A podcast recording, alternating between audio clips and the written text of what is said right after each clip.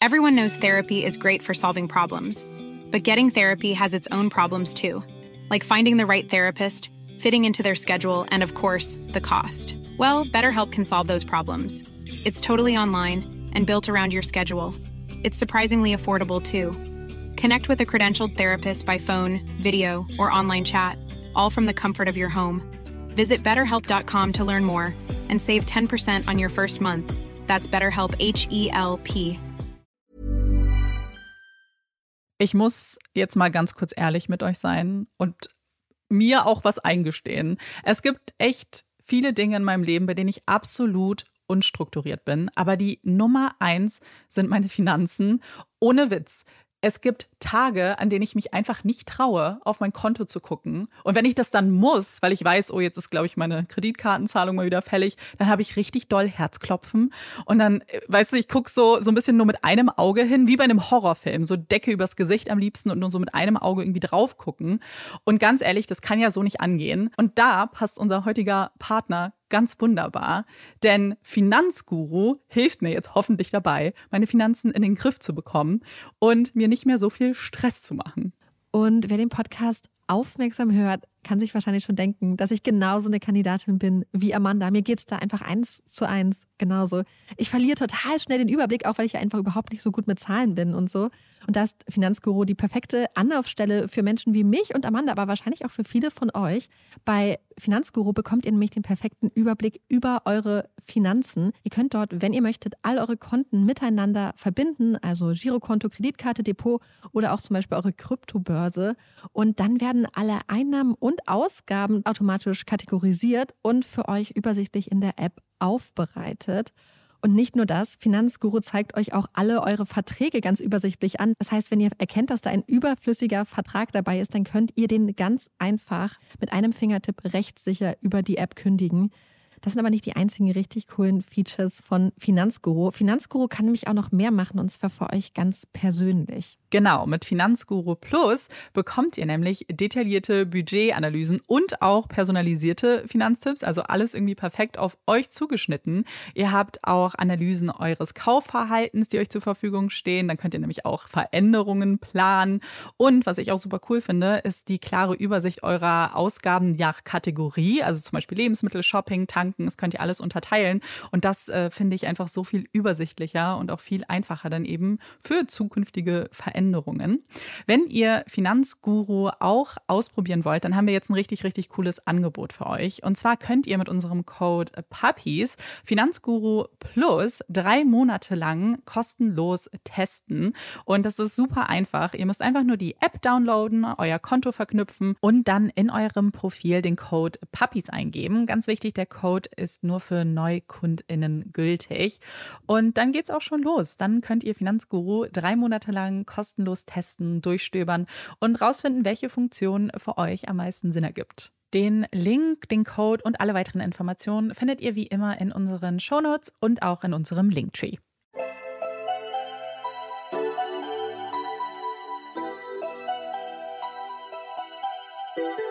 Herzlich willkommen bei Puppies in Crime, unserem True Crime Podcast. Ich bin Marike. Und ich bin Amanda. Es ist Wochenende, es ist sehr heiß. Wir nehmen aktuell getrennt voneinander auf. Aber weißt du, was ich gedacht habe, worauf wir nochmal hinweisen sollten? Jetzt als Werbung worauf? in eigener Sache. Auf unsere Tour im Herbst kommen wir in vier wunderschöne Städte in Deutschland. Ich habe nämlich gerade mal nebenbei so einen kleinen Blick bei Event-Team reingeworfen. Da kann man immer so ein bisschen bei zwei Locations, Berlin und Hamburg, den Saalplatz sehen. Und ähm, ja, schaut vorbei auch bei rausgegangen.de könnt ihr Tickets finden. Wir würden uns total freuen, wenn ihr vorbeikommt. Ja, Links findet ihr eh äh, immer in unserer Beschreibung und auch in unserem Linktree, falls ihr generell mal gucken wollt, was wir da so Spannendes verlinken. Ähm, ja, wir freuen uns schon sehr. Ich habe das Gefühl, dass die Zeit jetzt auch mega krass vergangen ist, weil es ist einfach schon Juli und als wir die Tour announced haben, dachte ich so, ah, das ist ja noch ewig hin. Das, da, da haben wir noch so viel Zeit. Und jetzt ist ja, also es ist in zwei Monaten ist September. In zwei Monaten ist es fast soweit, Marike. Ja. Okay, das, das hat mir ja, die, die Erkenntnis hat mich jetzt doch noch ein bisschen kurz äh, geschockt. Deswegen, wenn ihr noch Tickets wollt, äh, wir würden uns wahnsinnig freuen, euch zu sehen.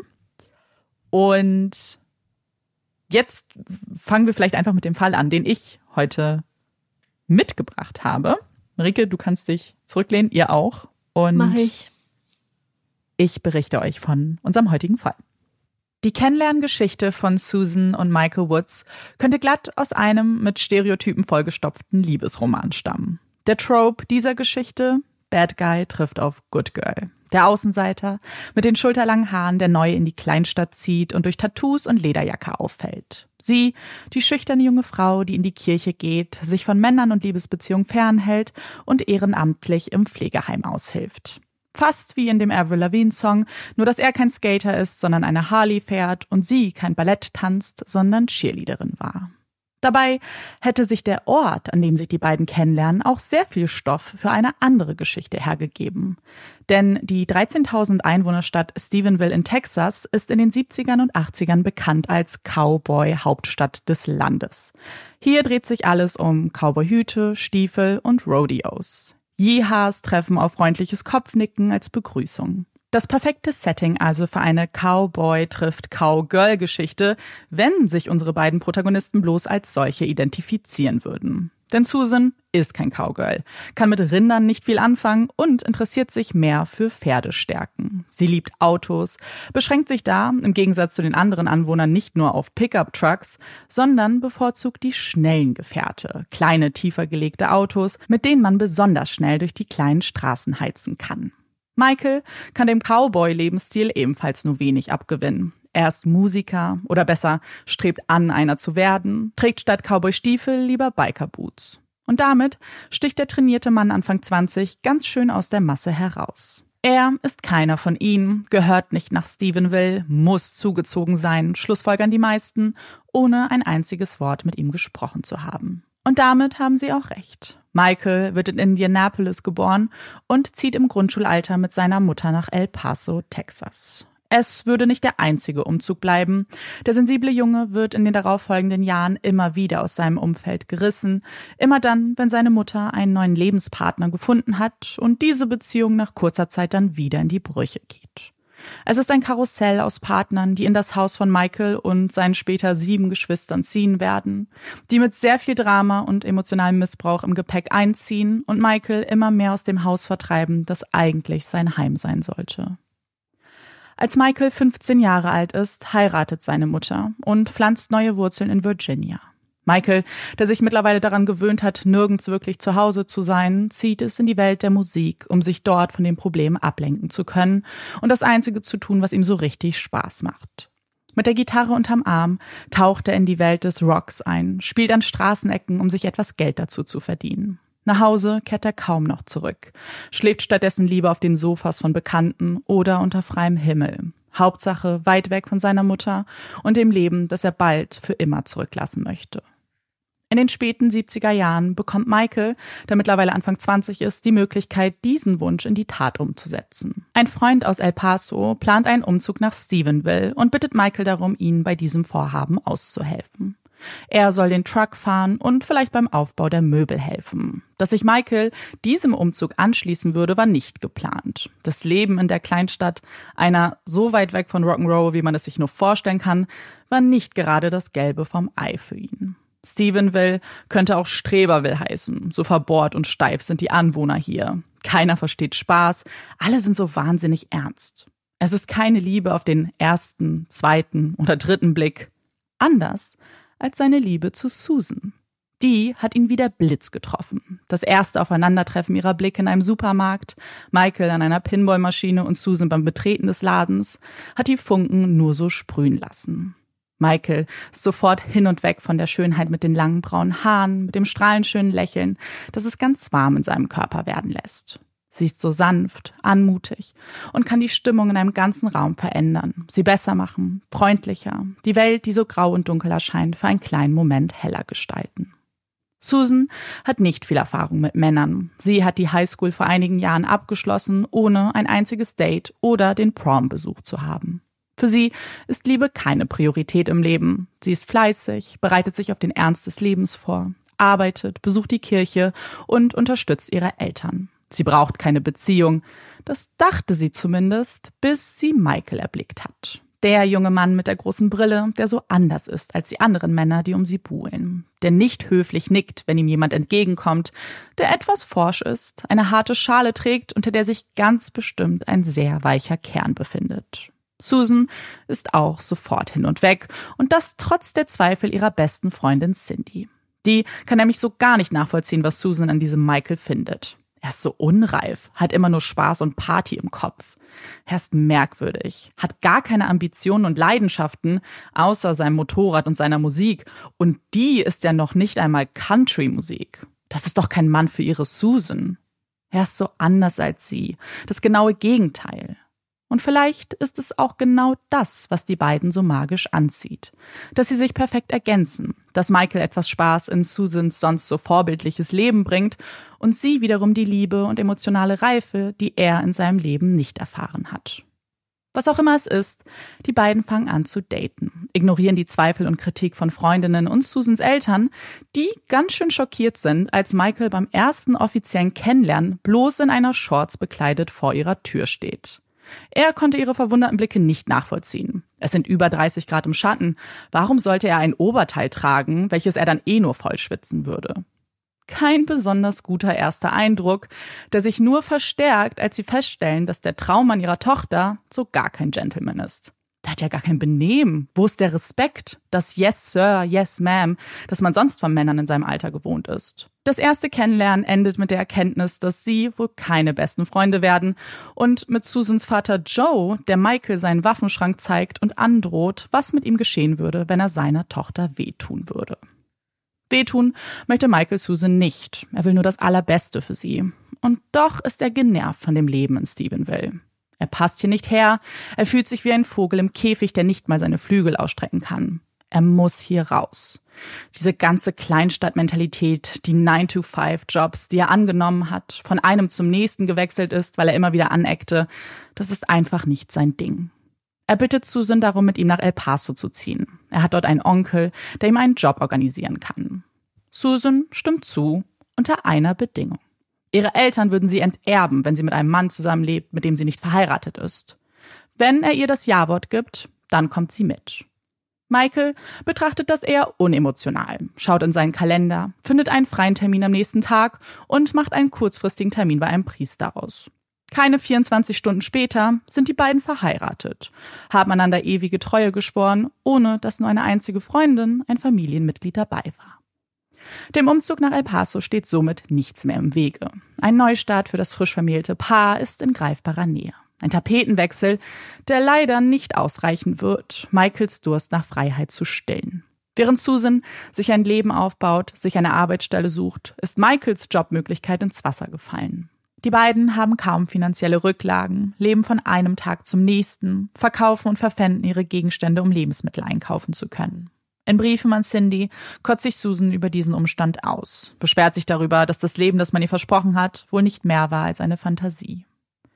Es dauert nicht lange und die beiden ziehen zurück nach Stephenville. Aber der Unmut über die Stadt, das Leben dort, brodelt unweigerlich in Michael. Wird jetzt gefüttert von dem gescheiterten Versuch, den Fesseln von Stephenville entkommen zu können. Es entsteht ein Muster, das Susan bald auf eine gewaltige Belastungsprobe stellen würde. Immer wieder wird Michael ihr von einer neuen Destination vorschwärmen, wird versprechen, dass alles besser werden würde, wenn sie nur nach A, B oder C ziehen würden. Mit besser meint er seine Karriere, seine Musik, die ganz bestimmt bald richtig abheben würde und Susan dann nicht mehr die Alleinverdienerin sein müsste. Sie ziehen quer durchs Land, landen in Texas oder in Michaels Geburtsstadt Indianapolis.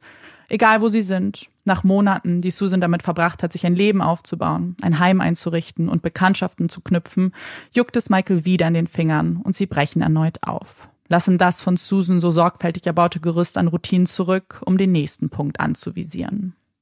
Bis Susan 1985 die Nase voll hat. Sie will nicht mehr hin und her ziehen, sie will nach Hause, will zurück nach Stephenville, zu ihren Freundinnen, mit denen sie kaum noch Kontakt hat, zurück zu ihren Eltern und der gewohnten Umgebung, in der sie sich sicher fühlt.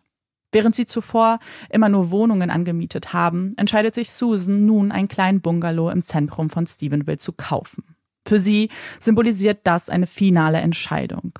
Sie will keinen Umzug mehr, kein Drama. Sie will endlich ankommen, vielleicht eine Familie gründen und nicht ständig im Aufbruch sein.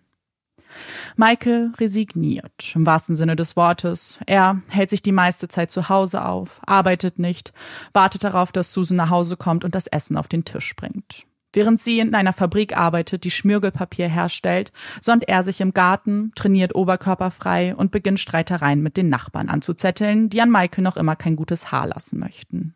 Er muss etwas tun, muss seine Energie in etwas Produktives stecken und konfrontiert Susan irgendwann mit seinem neuesten Projekt.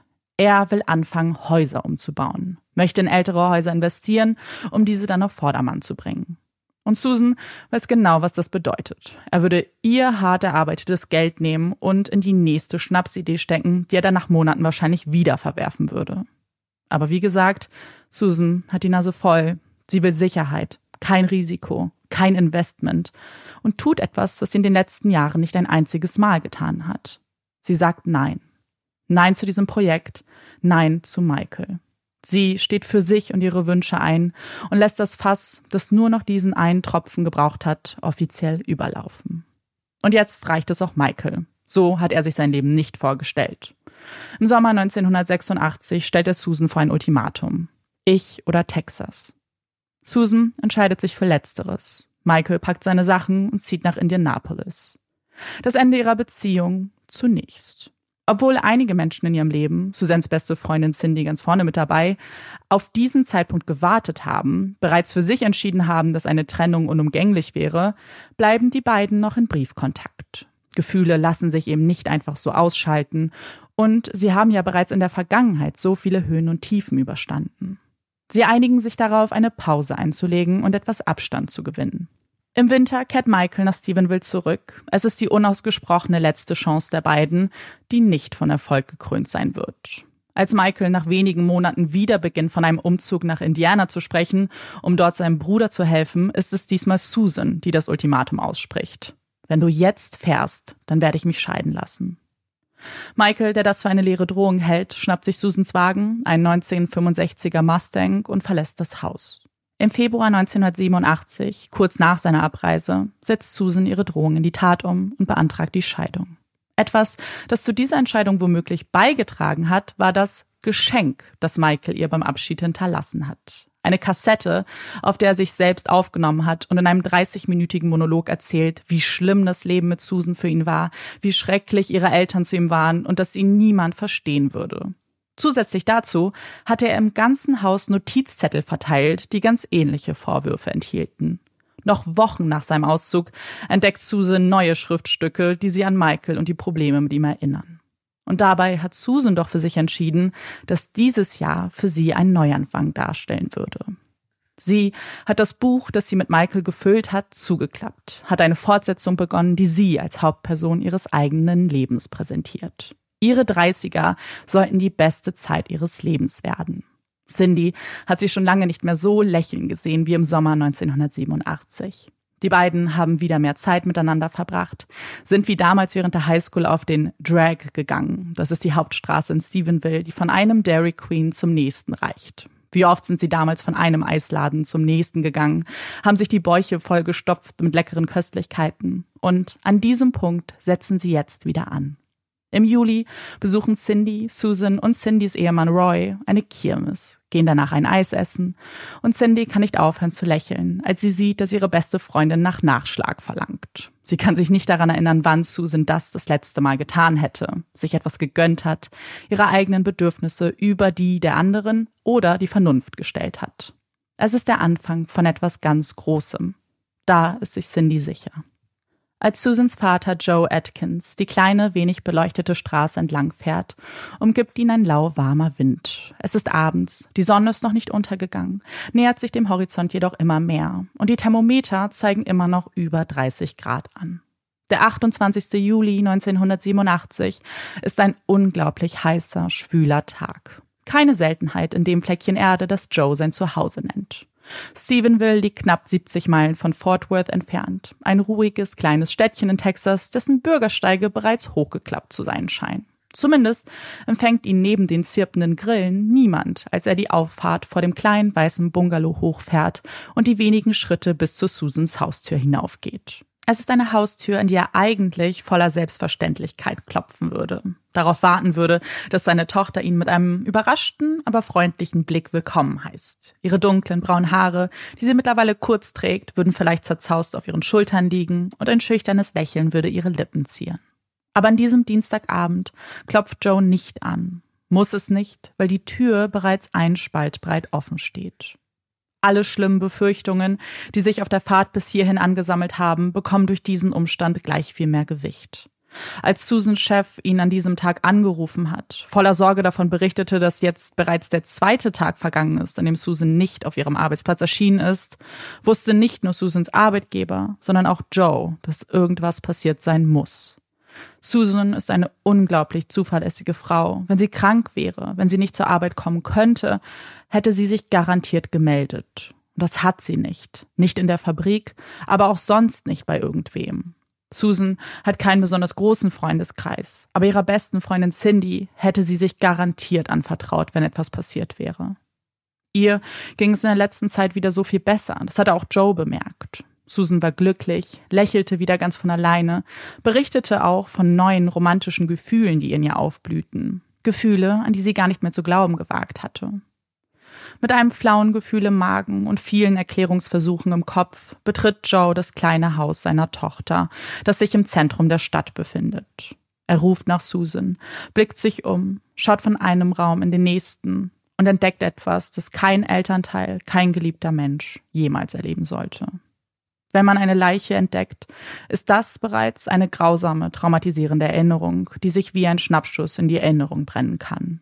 Wenn man aber die eigene Tochter, gefesselt und geknebelt, mit dem Kopf in der Badewanne vorfindet, dann ist das ein Bild, das sich im ganzen Körper ausbreitet, den Schock durch jede Faser strömen lässt und je nach Person zu ganz unterschiedlichen Reaktionen führen kann. Joes Körper muss sich der Situation entziehen. Er muss den Raum verlassen und so schnell wie möglich ins Wohnzimmer eilen. Er greift nach dem Telefon, wählt die Nummer des Notrufs und wartet dann draußen. Sergeant Donny Hensley, der wenig später gegen 21 Uhr seinen Wagen abstellt, hat nur wenig Informationen erhalten, zu welchem Einsatz er genau bestellt wurde. Als er das Haus erblickt, in die verzweifelten Augen des Mannes schaut, der da vor ihm steht, wird er durchflutet von Emotionen. Joe, was machst du hier? fragt er. Sie ist tot, sie haben sie getötet, flüstert der Mann, den Sergeant Hensley sonst eigentlich vom Golfplatz kennt. Wen haben sie getötet? Als Joe erklärt, dass er seine Susan, sein einziges Kind, tot, brutal ermordet vorgefunden hat, greift Sergeant Hensley nach seinen Händen. Sie sind kalt, steif. Joes ganzer Körper ist in eine Schockstarre verfallen, in dem Moment, in dem ein Stück in ihm zerbrochen ist. Die beiden beten kurz, bis der Sergeant ihn darum bittet, nach Hause zu fahren. Er soll jetzt bei seiner Familie sein, soll das Ganze nicht alleine ertragen müssen. Natürlich hat diese wohlwollende Bitte auch eine Schattenseite. Denn nach Hause zu fahren, zu seiner Frau, Susans Mutter, bedeutet auch, ihr das mitteilen zu müssen, was er gerade noch zu verarbeiten versucht. Na los, fahr. Wir kümmern uns jetzt um Susan. Mit wir meint der Sergeant das große Team, das in der Zwischenzeit angekommen ist, um sich den Tatort genauer anzusehen. Mehrere Kollegen und Kolleginnen untersuchen das Haus, schießen Fotos, während die Spurensicherung anfängt, alles ganz genau zu inspizieren. Der erste Fokus liegt hier auf dem Badezimmer und dem Albtraum, der sich hier abbildet. Susans unbekleidete Leiche kniet vor einer Badewanne mit dunkel verfärbtem Wasser. Ihre Hände wurden hinter dem Rücken mit einem Tanktop gefesselt. Ihren Hals ziehen dunkelrote, dicke Würgemale. Die Autopsie würde später zusätzlich bestätigen, dass Susan vor ihrem Tod vergewaltigt wurde.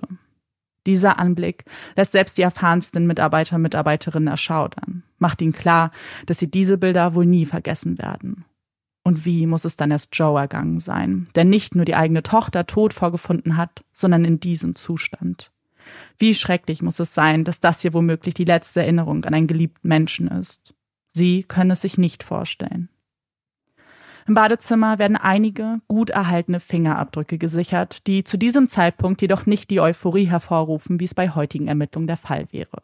Während andere Länder wie Großbritannien in diesem Jahr bereits erste vorsichtige Versuche mit DNA-Analysen unternehmen, ist diese Methode in Texas gänzlich unbekannt. Bei den Vergleichen von Fingerabdrücken sieht das leider ganz ähnlich aus. Zwar ist man über die Möglichkeit einer solchen Überprüfung informiert, aber eine Datenbank existiert in Texas zu diesem Zeitpunkt noch nicht. Die Ermittlungen werden in den nächstgelegenen Räumen fortgeführt und immer mehr Beweise gesichert und Beobachtungen notiert. Im Schlafzimmer entdeckt man Kampfspuren. Das Bettzeug ist im ganzen Raum verteilt, die Matratze und der Bettrahmen verschoben, der Fußboden ist voller Kratzer. Susans Kleidung wurde auch im Raum verteilt und ein weißes Kabel liegt auf dem Bett ausgebreitet.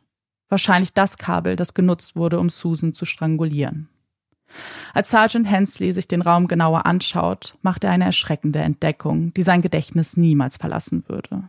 Es ist das Kopfkissen, das bei genauerer Betrachtung klare Strukturen eines Gesichts ausmacht. Mascara, Make-up-Flecken lassen keinen anderen Schluss zu, als dass dieses Kissen genutzt wurde, um es auf Susans Kopf zu drücken. Noch Jahre später würde ihn dieses Kissen, die dunklen Mascara-Flecken, in seinen Albträumen verfolgen. Im Wohnzimmer sichert man eine offene Cola-Dose und einige Zigarettenstummel, von denen man glaubt, dass sie möglicherweise von Täter oder Täterin zurückgelassen wurden, weil Susan selbst nicht geraucht hat und auch bei ihren Freundinnen bekannt dafür war, nur Wasser zu trinken. Auf dem Tisch liegt ebenfalls eine Packung Chips und auch andere Snacks. Hatte Susan also hier mit der Person gesessen, die sie später getötet hat? Wenn ja, dann müssten sie sich eine ganze Zeit lang unterhalten haben. Schließlich haben sich sechs Zigarettenstummel im Aschenbecher befunden. Ist es also nicht mehr als wahrscheinlich, dass Susan die Person kannte, die ihr so schreckliche Dinge angetan hat? Dafür würde auch sprechen, dass es keinerlei Einbruchsspuren gegeben hat. Das würde die Suche nach einem potenziell Verdächtigen vielleicht um einiges vereinfachen. Schließlich rühmt sich Stephenville ja dafür, dass hier jeder jeden kennt und unter den Bewohnern so ein enger Zusammenhalt besteht. Die Menschen wissen also bestimmt, mit wem Susan Zeit verbracht hat. Ja, vielleicht wissen sie sogar, mit wem sie sich an diesem Wochenende verabredet hatte. Was aber, wenn der Übeltäter in den eigenen Reihen steckt? Würde man dann kooperieren? Würde man Bekannte, Freundinnen oder Nachbarn an die Polizei verraten oder diese in eine Decke des Schweigens hüllen? Es sind Fragen, die sich Sergeant Hensley nicht mehr stellen muss. Obwohl er der Erste am Tatort war, wird er kurze Zeit darauf von den Ermittlungen abgezogen. Ein höher gestellter Kollege entscheidet, diese nun ganz alleine annehmen zu wollen. Eine Entscheidung, die für Stirnrunzeln sorgt. Warum würde man einen solch schockierenden Fall, einen Mord in einer Stadt, in der sonst kaum Verbrechen begangen werden, im Alleingang lösen wollen? Die Antwort liegt den meisten auf der Zungenspitze.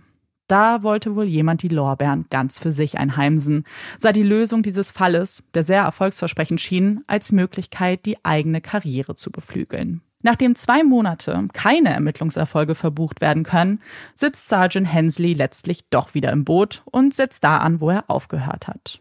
Er sichtet die am Tatort gesicherten Spuren und beginnt sich mit dem Umfeld von Susan auszutauschen.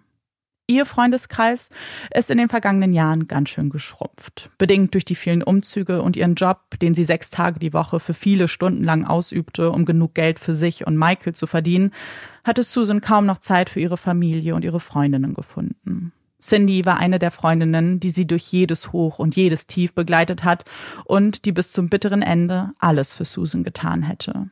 Cindy hatte durch einen Zufall von ihrem Tod erfahren. Sie war mit ihrem Ehemann Roy unterwegs gewesen und war ganz erstaunt, so viel Polizei in der Innenstadt zu erblicken. Als sie dann realisierte, vor wessen Haus die Streifenwagen geparkt standen, brodelte in ihr die Panik.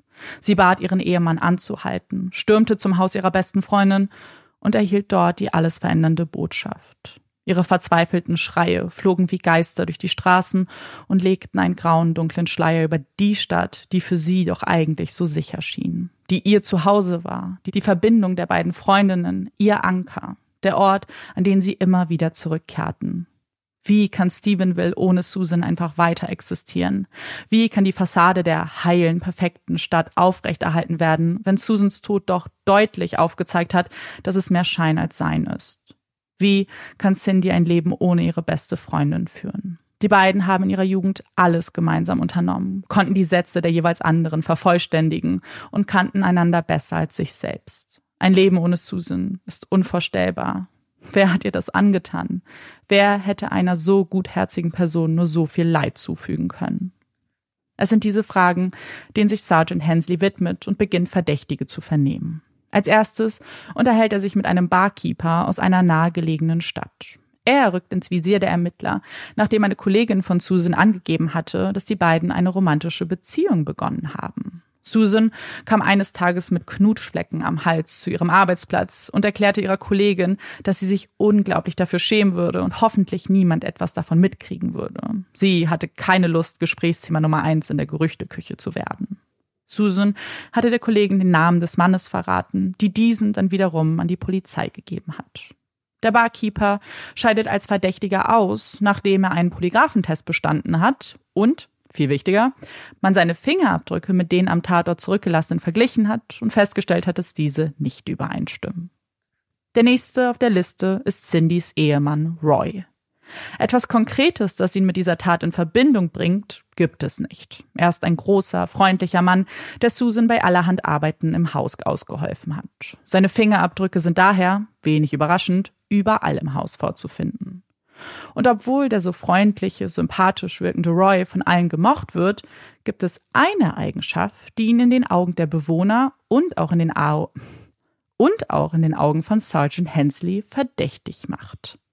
Denn Roy spielt Dungeons and Dragons. Ein Rollenspiel, in dem man fantastische Abenteuer erlebt und das sich in heutiger Zeit großer Beliebtheit erfreut und damals eher skeptisch beäugt wurde und sogar mit Satanismus in Verbindung gebracht wurde. Nachdem Roy einen Polygraphentest besteht, wird auch er von der Aufzählung möglicher Verdächtiger gestrichen. Und während Sergeant Hensley so einen Mann nach dem anderen verhört, wird er immer wieder mit dem Unmut der Bewohner von Stephenville konfrontiert. Das, was er da tue, sei reine Zeitverschwendung. Sie alle wüssten doch längst, wer Susan getötet hat. Fünf Monate nach ihrem Tod, kurz vor Weihnachten 1987, beginnt er diesen Stimmen mehr Aufmerksamkeit zu schenken und festzustellen, dass sie nicht übertreiben. Jede Person, die er fragt, Cindy, Susans Eltern, Bekannte, Freunde, Nachbarn, deuten mit ihrem Finger auf die gleiche Person. Michael Woods, Susans Ex-Partner, der Ehemann, von dem sie sich scheiden lassen wollte, das nun aber nicht mehr vollbringen kann. Sie sagen, Maike gehörte noch nie zu ihnen. Er war ein Außenseiter, der nur Unfug im Schilde führte. Er hat Susan so schlecht behandelt, hat ihr Auto gestohlen und diese widerliche Kassette mit den Beleidigungen hinterlassen. Er und sein Ego konnten es nicht verkraften, dass gerade Susan sich von ihm getrennt hat. Susans Vater Joe war nach der Tat jeden Tag ins Sheriff's Office gefahren und hatte dabei immer wieder betont, dass es Michael gewesen sein muss. Und in dieser Anfangszeit hatte man seinen Worten natürlich auch Glauben geschenkt. Er als Ex-Partner wäre so oder so in den Fokus der Ermittlungen geraten. Sergeant Hensleys Vorgänger hatte einige Kollegen in Indiana kontaktiert, um sich mit Michael zu unterhalten. Dieser hatte seit seinem Auszug, laut eigener Aussage, keinen Fuß mehr nach Texas gesetzt. Als sie ihn antrafen, stand er im Garten seines Hauses, unterhielt sich erst noch freundlich mit den Beamten, bis diese schnell zum Punkt kamen, ihn über Susan und ihre Beziehung ausfragten und dann die Bombe platzen ließen. Susan wurde ermordet und wir wissen, dass du's warst, warfen sie ihm an den Kopf. Michael würde diesen Augenblick niemals vergessen. Könnte es nie, weil das der Moment war, in dem er erfahren hat, dass Susan tot ist. Niemand hatte ihn zuvor verständigt und darüber in Kenntnis gesetzt. Er hatte die Information erhalten und wurde sogleich mit einem Tatvorwurf konfrontiert. Ohne sich von den Beamten zu verabschieden, stürmte er ins Haus, eilte zur Toilette, um sich zu übergeben. Die Beamten in seinem Vorgarten warteten noch auf ihn, denn für sie war das Gespräch noch lange nicht zu Ende. Sie drängten ihn dazu zu gestehen, wenn er das tun würde, dann würden sie sicherstellen, dass er in eine psychiatrische Einrichtung käme und nicht ins Gefängnis. Sie hatten sogar schon ein Statement vorbereitet, das er nur noch unterschreiben müsste. Aber Michael wollte nicht unterschreiben, betonte damals, dass er nichts damit zu tun hätte. Er verständigte einen Anwalt, der ihm verbot, jeglichen Gesprächen mit der Polizei zuzustimmen und ihn anwies, keine Informationen an sie weiterzugeben. Und damit meinte er wirklich keine Informationen, nicht mal den Umstand, dass es fast zehn Leute gab, die ihm ein Alibi geben konnten. Michael hatte nämlich das ganze Wochenende mit Renovierungsarbeiten am Haus seines Bruders verbracht. Sein Anwalt erklärte, dass die Beamten dann aber anfangen würden, diese Aussagen in Zweifel zu stellen und möglicherweise sogar damit anfangen würden, diese Personen einzuschüchtern. Ein ganz schön krasser Vorwurf. So hart würden Ermittler doch nicht vorgehen, oder? Das war der naive Gedanke von Michael, der bald eines Besseren belehrt werden würde. Denn die nächsten Wochen hatten Polizisten aus Texas immer wieder versucht, ihn einzuschüchtern. Immer wieder wurde er aus dem Verkehr gefischt, ohne triftigen Grund angehalten und sogar teilweise festgenommen, um in einer Zelle auszunüchtern. Dabei hatte Michael gar nichts getrunken. Nachdem diese Taktiken keine Erfolge verbucht haben und der Fall wieder an Sergeant Hensley übertragen wurde, ist es nun er, der den Kontakt zu Michael aufnehmen möchte. Denn neben ihm hat er nun keine weiteren Verdächtigen auf der Liste.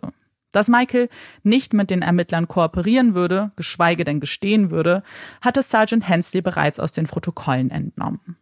Eine Sache hat den Ermittler beim Studieren der Unterlagen besonders irritiert. Auf die Bitte, Fingerabdrücke abzugeben, hatte Michael mit einer positiven Antwort reagiert, diese jedoch unter die Bedingung gestellt, dass sie von der Polizei in Indianapolis genommen werden würden, weil er der Polizei aus Texas nach den schlechten Erfahrungen nicht mehr vertrauen würde.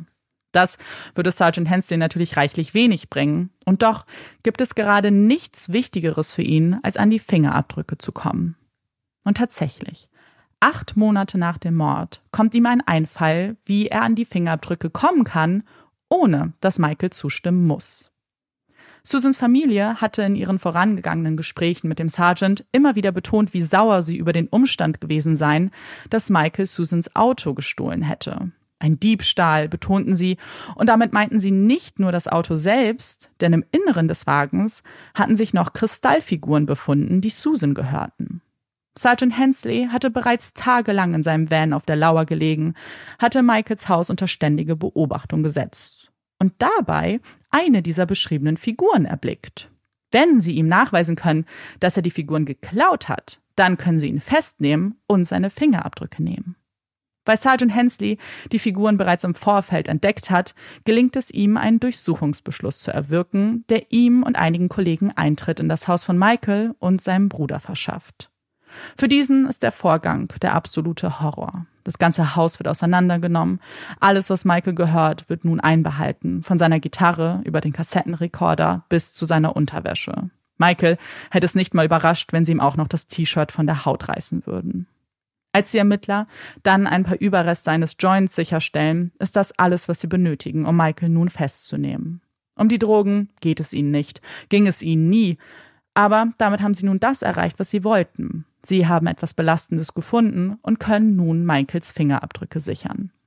Sergeant Hensley kann das Warten auf diese Analysen kaum aushalten. Es ist so viel Zeit vergangen. Sein Herz ist bei jedem Treffen mit Susans Eltern immer ein Stückchen mehr gebrochen. Er hat in seiner Karriere so viel schlimme Dinge erlebt und nichts würde ihn so sehr verfolgen wie Susan und ihr Schicksal. Wenn er ihnen jetzt Gewissheit bringen könnte, wenn er für Gerechtigkeit sorgen könnte, dann wäre es das alles wert gewesen.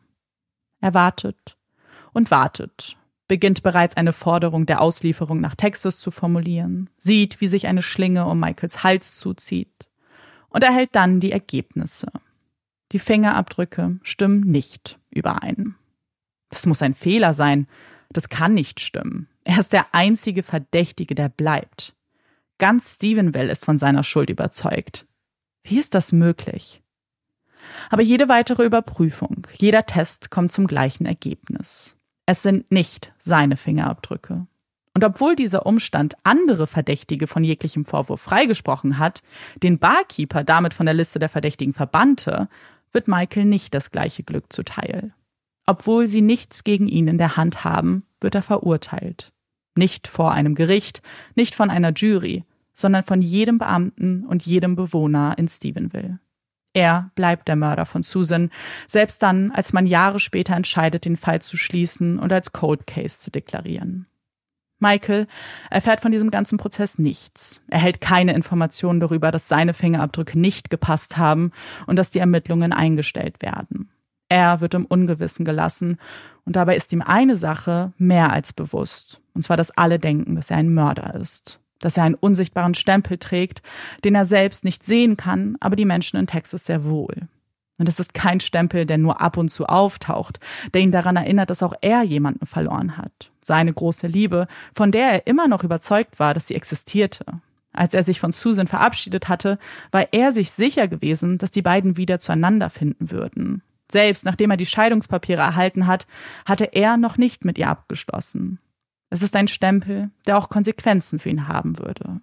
Denn Susans Eltern möchten nicht zulassen, dass er einfach so ungestraft davonkommt. Sie halten fest an der Überzeugung, den Täter ausfindig gemacht zu haben und zerren Michael vor Gericht. Dieser hatte nach Susans Tod die Lebensversicherung in Höhe von 11.000 Dollar ausgezahlt bekommen und dagegen würden sie nun vorgehen. Denn sie argumentieren vor Gericht, dass er für den Tod ihrer Tochter verantwortlich sei und ihm das Geld daher nicht zustehen würde. Und ihm das Geld daher nicht zustehen würde. Michael selbst tritt vor Gericht nicht auf.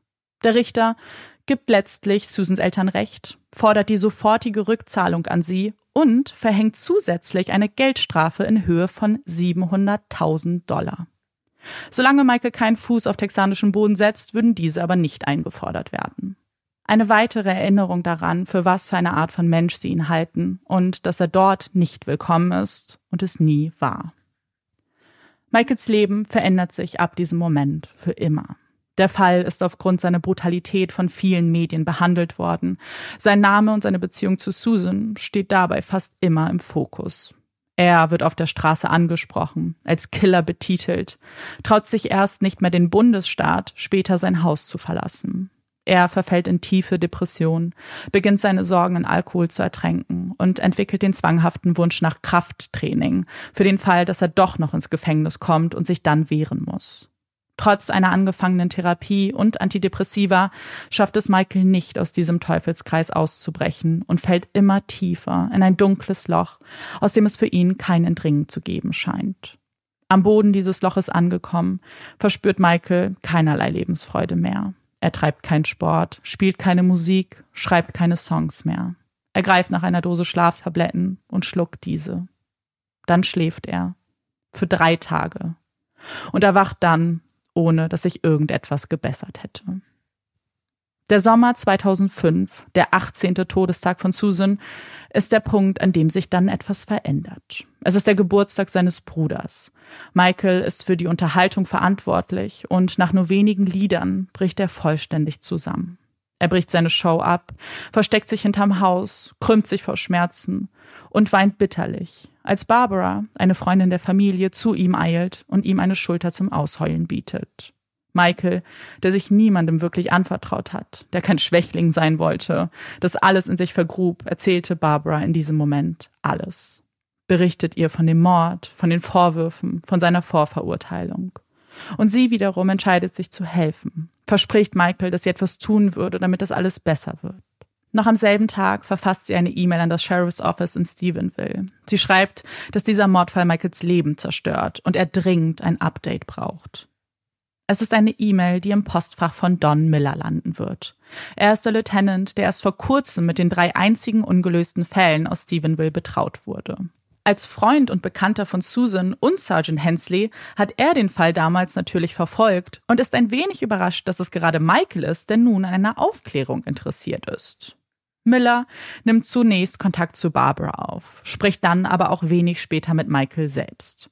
Er erklärt ihm, dass er nur eine einzige Möglichkeit sieht, ihn von jeglichen Vorwürfen freizusprechen. Mittlerweile hat sich einiges getan und DNA-Analysen haben an immer mehr Bedeutung gewonnen. Wenn sie seine DNA mit der von den Zigarettenstummeln vergleichen würden und sich herausstellt, dass sie nicht übereinstimmen, dann wüssten sie mit hundertprozentiger Gewissheit, dass er es nicht gewesen sein kann. Michael zeigt sich skeptisch. Es dauert fünf Monate, bis er einem Gespräch in Person zustimmt, auch wenn er weiterhin Zweifel an der Notwendigkeit einer DNA-Analyse hat. Miller, der sich trotzdem auf den Weg nach Indiana macht, schafft es ihn letztlich von seinen Intentionen zu überzeugen. Er ist nicht gekommen, um Michael zu verurteilen. Im Gegenteil, er will beweisen, dass es Michael nicht gewesen ist. Denn anders als seine Vorgänger glaubt er nicht daran, dass Michael die Tat begangen hat. Nein, er ist sogar überzeugt davon, dass er es nicht gewesen sein kann. Es gibt keinen Beweis, der für seine Schuld spricht, und sehr viele Beweise, die für seine Unschuld sprechen. Und doch kennt er die verhärteten Fronten, das Tuscheln, das keines mehr ist, den Stempel, den man an Michaels Stirn angebracht hat. Wenn Sie jetzt eine DNA-Analyse vornehmen, dann können diese Stimmen endlich verstummen. Einziges Problem, Miller hat bis zu diesem Zeitpunkt noch nie eine DNA-Probe entnommen. Schritt für Schritt hangelt er sich gemeinsam mit Michael an der Gebrauchsanweisung entlang, bis es ihm gelingt, eine Probe zu entnehmen und diese sicher zu verstauen. Nachdem Miller Michaels Haus und Indiana verlassen hat, heißt es warten für alle Parteien. Warten auf das Ergebnis, das entscheiden wird, ob Michael sein Vertrauen in die richtige Person gesetzt hat. Ob Miller es wirklich gut mit ihm meint oder einfach gelogen hat. Als Michaels Telefon klingelt und er Millers Stimme am anderen Ende vernimmt, hält er die Luft an. Es ist dieser Moment, der für ihn alles entscheiden kann. Und Miller kommt schnell zum Punkt. Michael, die DNA-Analyse hat bestätigt, dass es nicht deine DNA ist, die am Tatort zurückgelassen wurde. Du bist damit zu 100 Prozent als Täter ausgeschlossen. Es sind Worte, die er schon viel früher hätte hören können. Schließlich hat Michael ein Alibi und seine Fingerabdrücke wurden bereits mit denen, die sich an der Badewanne befunden haben, verglichen und ausgeschlossen. Jetzt, 19 Jahre später, schießen ihm die Tränen in die Augen. Anders als die Tränen auf der Geburtstagsparty seines Bruders sind es nun Tränen der Erleichterung, der puren Freude. Don Miller freut sich für Michael, wenn auch nur für einen kurzen Moment. Denn für ihn bedeutet das nun, nach einer Nadel im Heuhaufen zu suchen und das viele, viele Jahre nachdem man die Nadel versteckt hatte. In diesen Jahren hatte sich aber einiges getan. Eine DNA-Analyse wie diese hätte es damals nicht gegeben. Und mittlerweile gibt es auch eine digitalisierte Fingerabdrucksdatenbank des FBI. Sein Antrag, nach Washington fahren zu dürfen, um die gesicherten Fingerabdrücke dort überprüfen zu lassen, wurde jedoch abgelehnt. Und per Post wollte er ein so wichtiges Beweismittel natürlich nicht verschicken. Im Mai 2006 erfährt Miller dann, dass der Bundesstaat Texas endlich Zugriff auf diese Datenbank erhalten hat und Fingerabdrücke nun eigenständig hochgeladen werden können. Besonders viel Hoffnung setzt er in diesen Versuch jedoch nicht. Das ist eine so neumodische Technologie.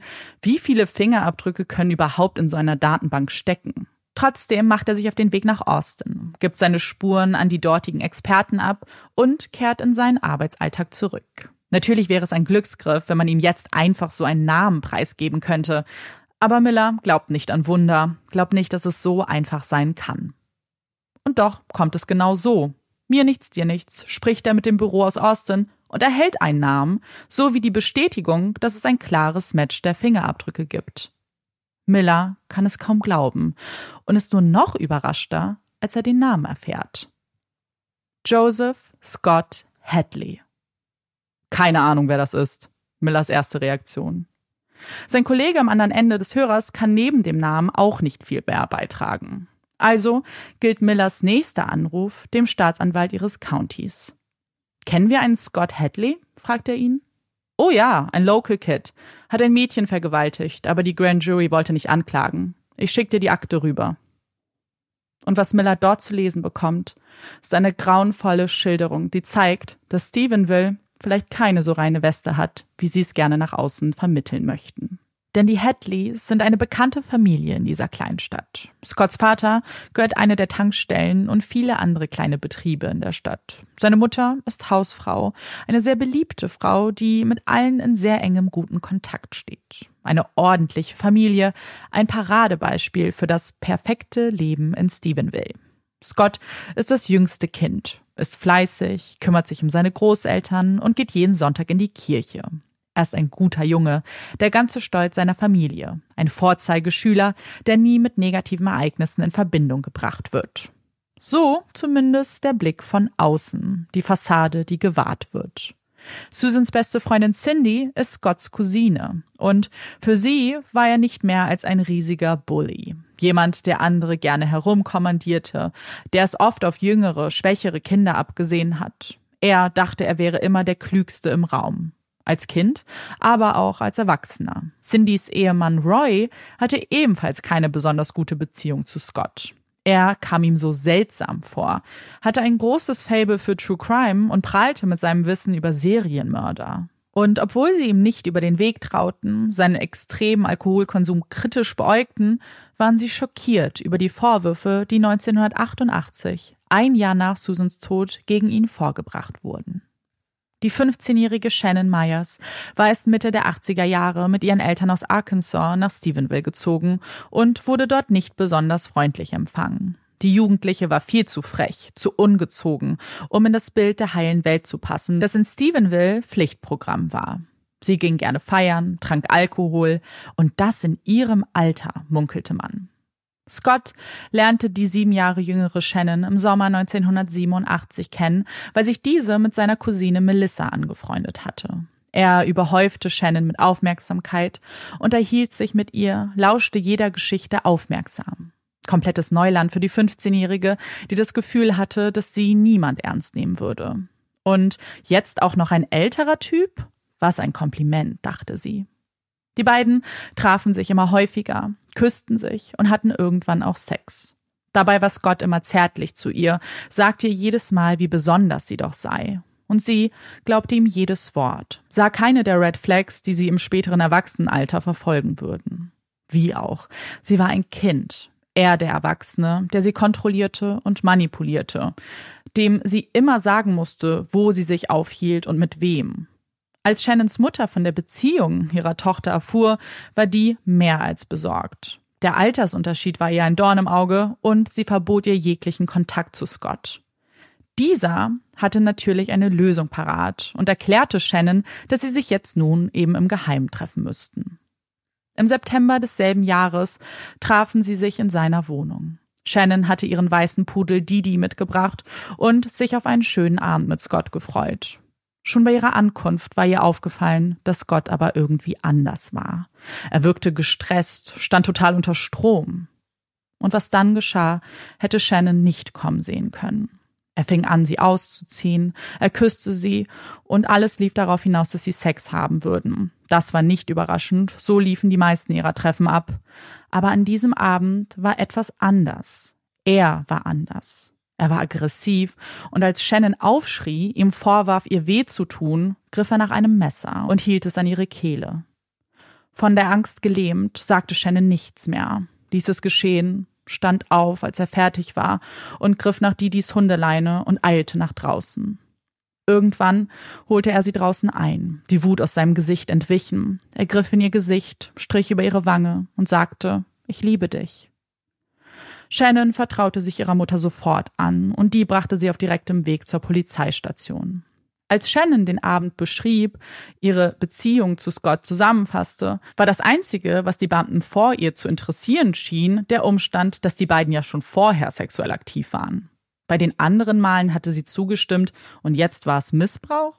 Die Beamten sahen da wahrlich kein Verbrechen, sondern eine 15-jährige Rebellin, die vielleicht etwas Aufmerksamkeit wollte. Dass es keine Ermittlung geben würde, erfuhr Shannon relativ schnell. Die Erklärung, das sei ein klassischer Fall von Aussage gegen Aussage. Was Shannon zu diesem Zeitpunkt nicht wusste, ist, dass das gelogen war. Denn von Scott gab es gar keine Aussage. Als man ihm einen Besuch abgestattet hatte, war man längst zu dem Ergebnis gekommen, dass man ihr nicht glaubte. Das Einzige, was Scott zu hören bekam, war, sie ist ein verkorkstes junges Mädchen, halt dich besser fern von ihr. Neun Monate lang hielten die beiden Abstand, wobei dieser von Shannon eingefordert wurde, denn Scott schrieb ihr weiterhin, träumte von einem Leben mit ihr an seiner Seite, verglich die beiden gerne mit Bonnie und Clyde. Shannon ignorierte ihn, ging auf Dates mit Jungen in ihrem Alter und versuchte das Geschehene so gut es ging zu vergessen. Bis sie dann, Monate später, bei Melissa zu Hause war und er dort bereits auf sie wartete. Er überhäufte sie mit Liebesbekundungen, erklärte, wie sehr sie vermissen würde. Sie fragte ihn daraufhin, wenn du mich liebst, warum hast du mir so wehgetan? Er würde ihr alles erklären, versprach er, wenn sie ihm bloß noch eine weitere Chance geben würde. Und Shannon stimmte zu. Die beiden verabredeten sich auf einem Parkplatz, und kaum hatte Shannon auf dem Beifahrersitz von Scotts Wagen Platz genommen, bereute sie diese Entscheidung zutiefst. Es war wie ein Déjà-vu. Die Stimme, die er benutzte, sein Gesichtsausdruck war genau wie damals. Da war diese Aggression, diese unbändige Wut in ihm, und sie wusste, dass dieser Abend kein gutes Ende nehmen würde. Er fuhr sie in einen Wald, legte dort eine Picknickdecke aus und fing an, sie auszuziehen. Als Shannon erklärte, dass sie nicht mit ihm schlafen wollen würde, schlug er sie. Erst ins Gesicht, dann den ganzen Körper, bis sie irgendwann bewusstlos wurde. Er vergewaltigte sie mehrere Male, pausierte manchmal, um eine Zigarette zu rauchen oder Alkohol zu trinken. Wann immer Shannon zu Bewusstsein zurückkehrte, warf sie Gegenstände in den Wald, ihre Haarklammern, ihren BH, die Mütze auf ihrem Kopf. Sie war sich nämlich sicher, dass sie diesen Abend nicht überleben würde und hinterließ damit schon mal Beweise für spätere Mordermittlungen. Sechs Stunden lang führte Scott diese Tortur fort. In dieser Zeit schwankten Shens Emotionen, bis am Ende nur noch reiner Überlebenswille übrig blieb. Sie würde alles dafür tun, diese Tat zu überleben. Und sie wusste, dass sie nur eine einzige Chance hätte. Sie flüsterte Scott zu, wie sehr sie ihn lieben würde, dass sie sich eine Beziehung mit ihm vorstellen könnte, dass sie ihm das alles nicht übel nahm. Es würde alles gut werden, sicherte sie ihm zu. Und er glaubte ihr, verschonte ihr Leben, sagte aber, dass er keine Probleme damit gehabt hätte, sie zu töten, dass er ihr aber glaubte und sie ihn nicht verraten würde. Dann brachte er sie zurück zum Parkplatz und verabschiedete sich. Shannon rannte so schnell sie nur konnte, rannte zu ihrer Mutter, die schockiert von dem Anblick ihrer Tochter war. Sie blutete am ganzen Körper, Blutergüsse färbten ihre Haut lilablau ein. Sie eilten ins Krankenhaus, wo man ihnen diesmal zu glauben schien. Ein Rape-Kit wurde erstellt, Zeugenaussagen von der Polizei aufgenommen und die Verletzungen genau dokumentiert. Man hatte sich auch auf den Weg zu Scott gemacht, war jedoch nach kurzer Zeit wieder davongefahren, weil dieser die Tür nicht öffnete. Zu Hause war er allemal und nutzte diese Warnung, um nach Las Vegas zu fliehen. Dort wurde er wegen eines Diebstahls zu 120 Tagen Haft verurteilt und deswegen landeten seine Fingerabdrücke auch in der Datenbank. Er kehrte dann wenig später zurück nach Stephenville, wo man ihn mit der freudigen Botschaft konfrontierte, dass er nichts zu befürchten hätte.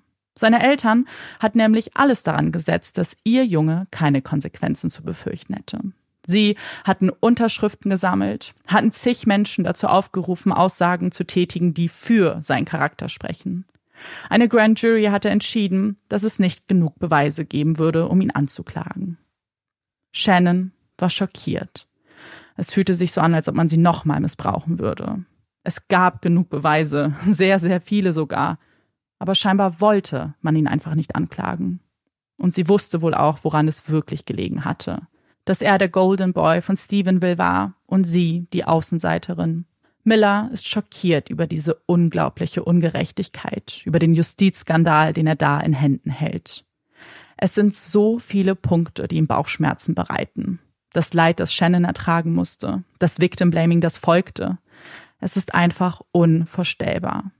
Aber es gibt eine Aussage, die ihm ebenfalls im Kopf herumspukt. Ein Satz, den Shannon zu Protokoll gegeben hatte. Denn sie hatte gesagt, dass Scott damit geprahlt hätte, dass das nicht sein erster Mord wäre. Susan wurde in dem Sommer getötet, in dem sich Shannon und Scott kennengelernt haben. Kann das ein Zufall sein? Nein, Miller weiß ja sogar, dass es keiner ist, denn seine Fingerabdrücke waren ja am Tatort. Es ist kein Zufall. Er muss sie getötet haben. Wie hatte man ihn übersehen können? Wieso hatte man ihn nicht ein einziges Mal vernommen? Jetzt, viele Jahre später, würde man das nachholen, was vielleicht schon vorher möglich gewesen wäre. Man würde den wahren Täter festnehmen. Und der Tag, an dem das geschieht, trägt eine Symbolik, die Don Miller nicht ignorieren kann. Es ist der 6.6.2006. 666. Der Tag, an dem sie es mit dem Teufel zu tun bekommen würden. Als sie Scott in seiner Wohnung in Round Rock in Texas antreffen, ist er ruhig, gefasst und reagiert sehr gelassen auf die Vorwürfe, die ihm entgegengebracht werden. Er gibt an, nichts mit der Tat zu tun gehabt zu haben. Ja, vielleicht hatte er Sex mit Susan, aber er erinnert sich nicht mehr. Es sind Worte, die in Millers eines Ohr hineingehen und aus dem anderen wieder herauskommen. Er ist nicht hierher gekommen, um Scott zu einem Geständnis zu bewegen. Das braucht er nicht. Er hat genug gegen ihn in der Hand, er könnte ihn auch so festnähen. Aber er will schon wissen, was passiert ist.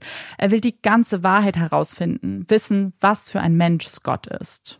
Scotts Ehefrau kann darauf eine klare Antwort geben und vertraut sich Millers Kollegen an, während dieser Scott vernimmt. Sie möchte Scott nämlich ebenfalls anklagen. Er schlägt und missbraucht sie nämlich schon seit Jahren.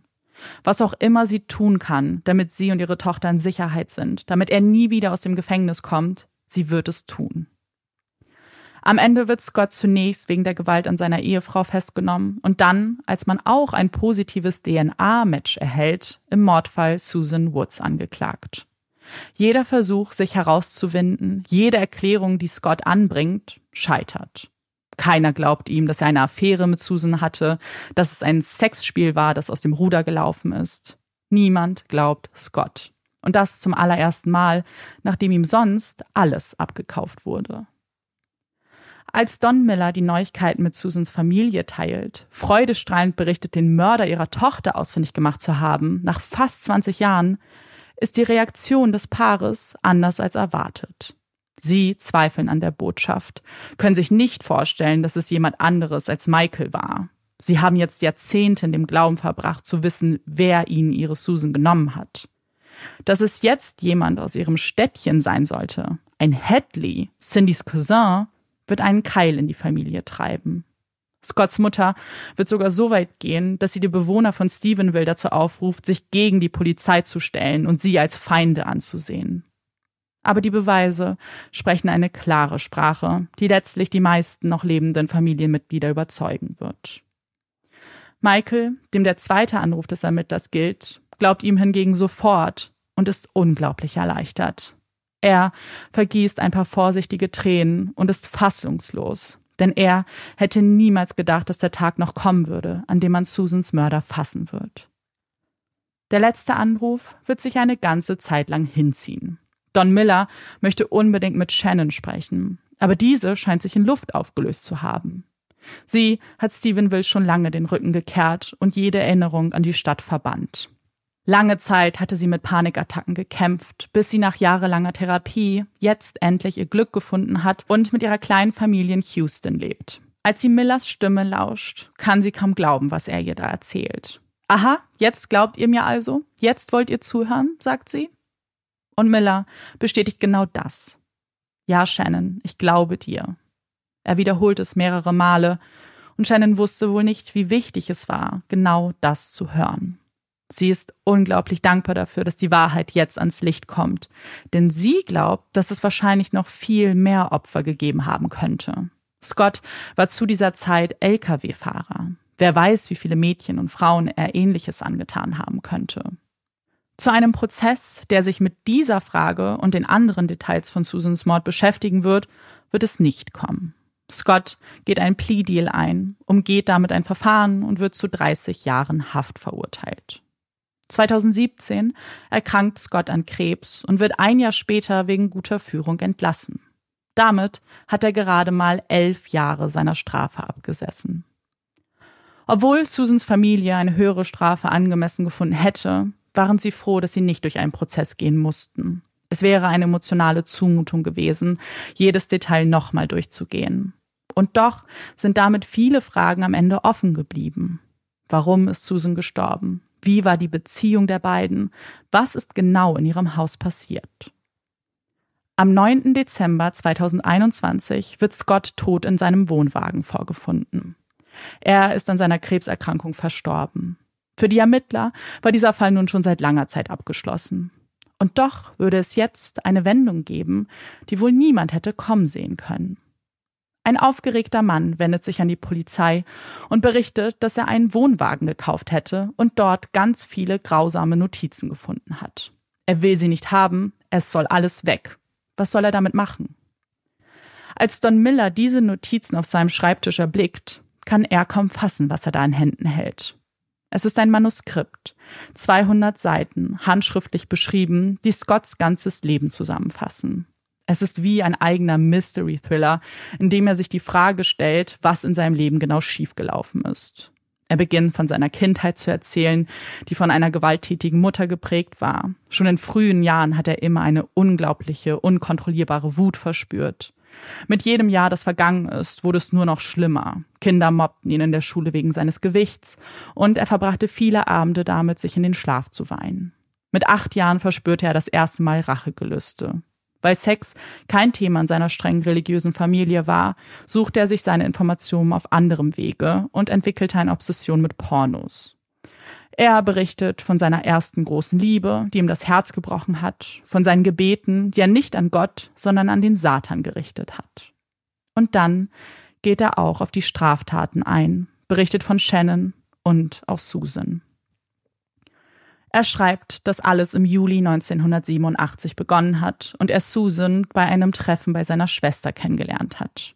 Sie hat Cindy begleitet und obwohl Scott Susan und Michael kannte, ist das das erste Mal, dass ihm die acht Jahre ältere Frau aufgefallen ist. Sie trinken an diesem Abend, lachen und Scott ist sich sicher, dass Susan mit ihm flirtet. Nur wenige Tage später entscheidet er sich, Susan einen Besuch abzustatten. Die beiden unterhalten sich, hören Musik und rauchen Zigaretten. Als er sich Susan nähert, weicht diese aus, gibt ihm eine Ohrfeige und fragt, was er da tun würde. Was danach passiert, ist Scott unklar. Er schreibt, er war wie in einem Rausch, und als er wieder klar denken konnte, hat er Susan bereits vergewaltigt. Sie hat ihn angefleht, um Gnade gebeten, worauf Scott nur geantwortet hat, dass sie doch um diese beten soll. Und Susan hat gebetet und er hat sie trotzdem getötet. Er schreibt, in dieser Nacht habe ich das Leben einer freundlichen, guten, liebevollen Frau, die mir nie etwas Böses angetan hat, genommen. Mein Gott, ich bin ein Monster geworden. Er fährt fort und erklärt zugleich, dass er keine Reue nach der Tat verspürt hat. Als er die Zeitungsartikel überflogen hat, erfüllte ihn ein noch nie dagewesenes Hoch. Er ist zu Susans Beerdigung gegangen, hat sich ins Gästebuch eingetragen und konnte kaum glauben, dass ihn niemand verdächtigt hat. Er war eine Woche vor ihrem Tod mit ihr bei seiner Familie und trotzdem hat sich nicht ein einziger Polizist mit ihm unterhalten. Stattdessen hatten sich die Ermittler auf Michael festgeschossen, haben ihn ins Visier gerückt und 19 Jahre darin behalten. Scott war mit der Tat davongekommen das dachte er zumindest. Wie vielen Menschen Scott Leid angetan hat, ist unklar. Aber allein in unserem Fall sehen wir, dass seine Taten weite Kreise geschlagen haben. Wir haben Susan, eine Frau, die sich fest vorgenommen hat, ein Licht in der Welt zu sein und ihr eigenes Leben voller Vorfreude geführt hat. Das ist Shannon, die auf so viele Weisen vergessen und ignoriert wurde, die mit ihrem Trauma und Schmerz einfach alleine gelassen wurde. Wir haben Michael, der 19 Jahre seines Lebens als Mörder führen musste, weil eine Stadt sich einfach dazu entschieden hat, ihn zu verurteilen. Und natürlich auch Scotts Ehefrau und seine Tochter Amanda. Letztere wurde mit den Details der Grausamkeiten ihres Vaters immer verschont. Bis jetzt. Bis auch sie das Manuskript gelesen hat und herausgefunden hat, was für ein Mensch ihr Vater wirklich war. Sie wusste zwar, dass er ihre Mutter nicht gut behandelt hat, aber was er ihr und den anderen angetan hat, sprengt den Rahmen ihrer Vorstellungskraft. Ich weiß nicht, was ich sagen soll, erklärt sie. Er war einfach ein wahnsinnig schlechter Mensch. Ja, was für ein krasser Fall. Und ich glaube, es gibt super viele Aspekte, über die man reden könnte. Aber bevor wir anfangen, muss ich kurz eine Sache ansprechen, die mich schon, als du es erzählt hast, habe ich dich auch kurz unterbrochen, richtig schockiert hat. Und zwar, das ist, dass Texas erst im Jahr 2006 Zugang zu dieser digitalisierten Datenbank für Fingerabdrücke bekommen hat. Fand ich so verrückt ähm, vor dem Hintergrund, nämlich, dass ich damals in der Schulzeit total oft so Serien geguckt habe, wie CSI New York, CSI Miami, die ja so krass technologisierte ähm, Labore gezeigt haben und Ermittlungsmethoden. Und ich mhm. finde es so interessant, dass auf der einen Seite im Fernsehen gezeigt wurde, dass das alles schon so hyper hyper krass ist und auf der anderen Seite ja. in der Realität in vielen Bundesstaaten so noch so ein bisschen äh, kriminaltechnisch das Mittelalter geherrscht hat.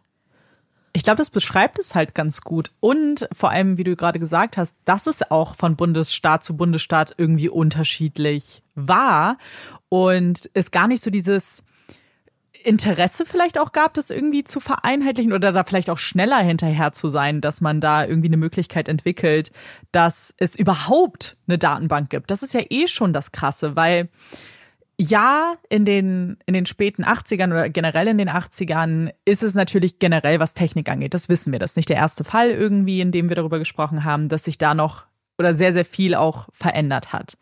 Aber zu überlegen, dass damals es nicht mal eine Finger, irgendeine Datenbank gab, dass nichts gesammelt wurde, dass man Fingerabdrücke vergleichen konnte, aber immer halt einen, einen Vergleichsabdruck nehmen musste von irgendeiner Person. Gleichzeitig DNA halt noch überhaupt kein Ding war, aber in anderen Teilen der Welt, wie ich ja dann gesagt habe, in Großbritannien, schon die ersten so Ermittlungserfolge verbucht wurden. Das ist für mich auch Und dann springt man halt zu 2005, wo es dann eine Datenbank gibt, die aber Texas einfach nicht zugreifen kann und man nach Washington fahren ja. muss. Mit dem Auto. Vor allem, was ich mich halt frage, wenn wir daran denken, dass Texas ja so ein richtiger Law and Order State eigentlich ist, mhm. wo so voll viel so auf äh, Strafverfolgung und so scheinbar Wert gelegt wird, finde ich es interessant, dass sie dann aber bei solchen Sachen, die eigentlich einen wissenschaftlichen Zugang dazu ähm, ermöglichen ja. würden, dann das nicht machen. Und ich frage mich, ob dann in Texas einfach viel mehr Wert, also ist jetzt überspitzt formuliert, viel mehr Wert gelegt wird auf so das Bauchgefühl von Sheriffs mhm. und ähm, den Texas Rangers, was weiß ich, als auf tatsächliche ähm, Beweise, weil das würde ja auch hier im Fall passen, wo einfach die Tatsache, dass die Fingerabdrücke am Tatort nicht übereingestimmt haben, egal war. Ja, total. Naja, ich glaube, dass das definitiv einen wahren Kern hat, weil ich will gar nicht darüber nachdenken, wie viele Fälle wir alleine schon besprochen haben, die in Texas spielen und wo irgend, irgend, entweder komplett unschuldige Personen im Gefängnis sitzen, wie Sandy zum Beispiel, oder auch äh, Todd Willingham, wenn ihr euch erinnert, der zum Tode verurteilt wurde ähm, und unschuldig ist. Und äh, Texas auch fast ja so ein bisschen dafür bekannt ist, dass da einfach immer wieder ja. richtig viel Fehler passieren und sehr viele ähm, unschuldige Personen auch in, in, im Gefängnis landen und irgendwie, dass das so ein Ding ist, was einem irgendwie schon fast bewusst ist. Also mir ist es sehr bewusst, weil jedes Mal, wenn ich irgendwie über Fälle stolpere oder mir Artikel durchlese über so Ungerechtigkeiten, Justizskandale, sind viele aus den USA dann in Texas passiert. Das war auch schon, als Amanda gesagt hat, ja, er ist verdächtig, weil er Dungeons and Dragons spielt, mhm. war ich schon so, Texas. Ja, oh Gott, das Texas, das ist halt richtig krass. Also, und ich finde es halt, richtig krass. Wie du gesagt hast, wir sehen das immer wieder, aber ich finde es trotzdem jedes Mal wieder erschreckend, weil es ja. ja irgendwie so ein krasses Muster einfach zeigt. Weil wir suchen uns ja die Fälle nicht aus, um genau diese Sachen zu zeigen. Mhm. Es kommt einfach nur in diesen Fällen einfach immer wieder vor. Und das ist eigentlich eine ganz gute Überleitung. Ich habe nämlich zwei Punkte noch, die ich mit euch besprechen möchte, die vielleicht auch nicht das beste Licht auf Texas werfen, was eben so juristische Angelegenheiten angeht. Und zwar eine Sache, bei der ich weiß, dass dir die auf jeden Fall aufgefallen ist, weil ich, Marike hat, das werdet ihr nicht hören, aber Marike hat bei einem Punkt schon so aufgestöhnt bei meinem Fall. Und das war, als ich gesagt habe, dass Scott nach elf Jahren freigekommen ist. Und es gibt einen Grund, warum das so war. Und zwar gibt es in Texas eine Periode, und zwar sind das ähm, Verbrechen, die zwischen 1977 und 87, also genau das Ende markiert unser Fall, äh, begangen wurden. Da gab es ein altes Texas Parole Law, was für diese zehn Jahre gilt und auch rückwirkend für Verbrechen gilt, die in diesem Zeitraum begangen wurden. Und das besagt, dass wenn ein Insasse, eine Insassin sich bewährt hat, also sich nichts hat zu Schulden kommen lassen, nach einem Drittel der Haftzeit freigelassen werden muss. Okay. Und das ist hier bei ihm dann ähm, angewendet worden. Deswegen ist er nach elf Jahren, also ist ein bisschen mehr als ein Drittel, freigelassen worden. An dieser Stelle möchte ich es nochmal wiederholen. Wir haben da neulich schon mal drüber geredet. Ich bin grundsätzlich nicht für die Art von langen Haftstrafen, die in den USA oft verhängt werden. Und ich bin mhm. absolut dafür, dass ähm, Menschen die Chance kriegen, ähm, sich zu bewähren. Ich äh, denke, dass es ganz, ganz wichtig ist und halte das für elementar ja. wichtig, dass eine Bewährungskommission, wenn die Möglichkeit der Bewährung besteht, das prüfen kann und dann, je nachdem, wie der aktuelle Stand ist und wie die rechtlichen Rahmenbedingungen sind, das prüfen kann. Hier ist es ja aber scheinbar ein Gesetz, was keinen Ermessensspielraum für eine Bewährungskommission lässt, ja. scheinbar. Ja, das wird und nicht geprüft. Also es wird nur geprüft halt, ob halt irgendwas passiert ist in der Zeit, mhm. in der. Also da wird aber jetzt nicht geguckt, oh, hat er jetzt besonders viel irgendwie Reue gezeigt oder ja. ist er noch eine Gefahr zum Beispiel. Sowas mhm. wäre ja sehr, sehr relevant. Und das Weil, ist halt egal. Weil hier haben wir es ja mit einem Serientäter zu tun. Und ich habe ja schon mal gesagt, ja. dass ich bei solchen Serientätern, insbesondere bei Leuten, die so keine Reue verspüren und so halt immer persönlich glaube, dass das Gefahrenpotenzial recht hoch ist. In dem Fall natürlich wahrscheinlich durch die Krebserkrankung dann eingeschränkt, vielleicht möglicherweise. Mhm. Aber ähm, ich finde das in so einem Fall ganz gefährlich, Leute auf Bewährung freizulassen, ohne das zu prüfen. Und gerade vor dem Hintergrund, was in den USA sonst für Strafen verhängt werden, teilweise ja. gegen Kinder, ähm, finde ich das so eine super interessante Regel, gerade in Texas, wo auch so oft die Todesstrafe verhängt wird, wovon wir ja absolute Gegner sind. Ich finde nur, dass sich in den USA irgendwie immer wieder zeigt, dass es halt ein sehr, sehr uneinheitliches Rechtssystem ist. Dass mhm. Menschen, und das kennt man ja auch aus solchen Detective-Serien, dass Leuten dann gedroht wird, hey, wenn du jetzt nicht mit uns kooperierst, dann liefern wir dich nach bla bla bla aus, weil da droht dir dann die Todesstrafe. So. Ja. Und ähm, das finde ich einfach so, ich habe das Gefühl, es gibt nicht so eine, es ist halt nicht einheitlich, was die Strafen angeht, so dass zwei Menschen zwei Taten begehen, die komplett ähnlich sind und auf für komplett unterschiedliche Zeiten verurteilt werden oder Menschen begehen Sachen, wo die eine Sache vielleicht viel moralisch auf einer geringeren Ebene stehen würde, würde man vielleicht sagen und die Person vielleicht sehr jung ist und die Person sitzt dann für den Rest ihres Lebens im mhm. Gefängnis, während eine andere Person, die ein Serientäter ist wie er jetzt, ähm, der super gefährlich ist, der keine Reue zeigt, dann halt nach elf Jahren wieder rauskommt. Ja. Und elf Jahre, das ist halt genau wie du gesagt hast. So, mir geht's einerseits nicht um die Jahre, aber andererseits schon irgendwie, weil man natürlich dann vergleicht, so mit anderen Fällen, die man auch besprochen hat. Und irgendwie, wenn es sich für mich schon ein wenig willkürlich ähm, anfühlt, dass er jetzt eben nach elf Jahren freikommt und andere vielleicht nicht. Wie muss es für eine Familie sein? Wie muss es für Hinterbliebene sein und so? Die, ich glaube, elf Jahre kann sich wirklich wie ein Schlag ins Gesicht anfühlen für jemanden, der dein Kind getötet hat, deine Schwester, deine beste Freundin. Und wenn man dann noch vielleicht einen Schritt weiter geht und überlegt, dass wäre er für die Vergewaltigung an Shannon angeklagt worden, die ja nicht mehr in diesem Zeitrahmen ist, das war ja 88, dann wäre er wahrscheinlich länger inhaftiert gewesen. Mhm. Und das nur wegen einem Jahr quasi. Ja, ist krass. Ich weiß, dass man so Gesetze natürlich berücksichtigen muss und das muss natürlich irgendwie auch fair sein. Es kann ihm ja nicht wirklich zu einem Nachteil gemacht werden, dass die Polizei halt einfach 20 Jahre gebraucht hat, um ihn mhm. zu fassen. So weißt du, so einerseits, ich verstehe, dass das so sein muss irgendwie, aber es, es fühlt sich halt irgendwie nicht gerecht an. Mhm. Krass. Und das ist eigentlich, das passt eigentlich ganz gut zusammen, weil mein nächster Punkt ist auch die Frage, warum es eigentlich keine Anklage gab im Fall von Shannon. Ich habe es ja ganz kurz im geskripteten Teil erklärt bzw. begründet, dass die Grand Jury gesagt hat, es gibt nicht genug Beweise. Aber ich möchte dazu ganz gerne über etwas sprechen, was Teil von diesem Grand Jury Hearing war, und zwar eine Verteidigungsmethode, die sich Promiscuity Defense nennt. Hast du davon schon mal was gehört? Nee, aber ich kann mir ganz genau ausmalen, was ah. es bedeutet. Hm. Der Name sagt halt so ein bisschen, ne? Also es ist schon, der Name ist eigentlich auch schon die Beschreibung davon. Und zwar war zu diesem Zeitpunkt es eine ganz gängige und sehr wirkungsvolle Verteidigungsmethode zu argumentieren, dass die Frau, die Überlebende, oder beziehungsweise in dem Fall sogar ein Mädchen, ein Kind, ähm, ja schon sexuell aktiv war. Dementsprechend, ähm, und das war krass, weil zu dieser Zeit ging es dann so weit, dass man gesagt hat, dass es deshalb gar kein Missbrauch oder keine Vergewaltigung überhaupt sein konnte.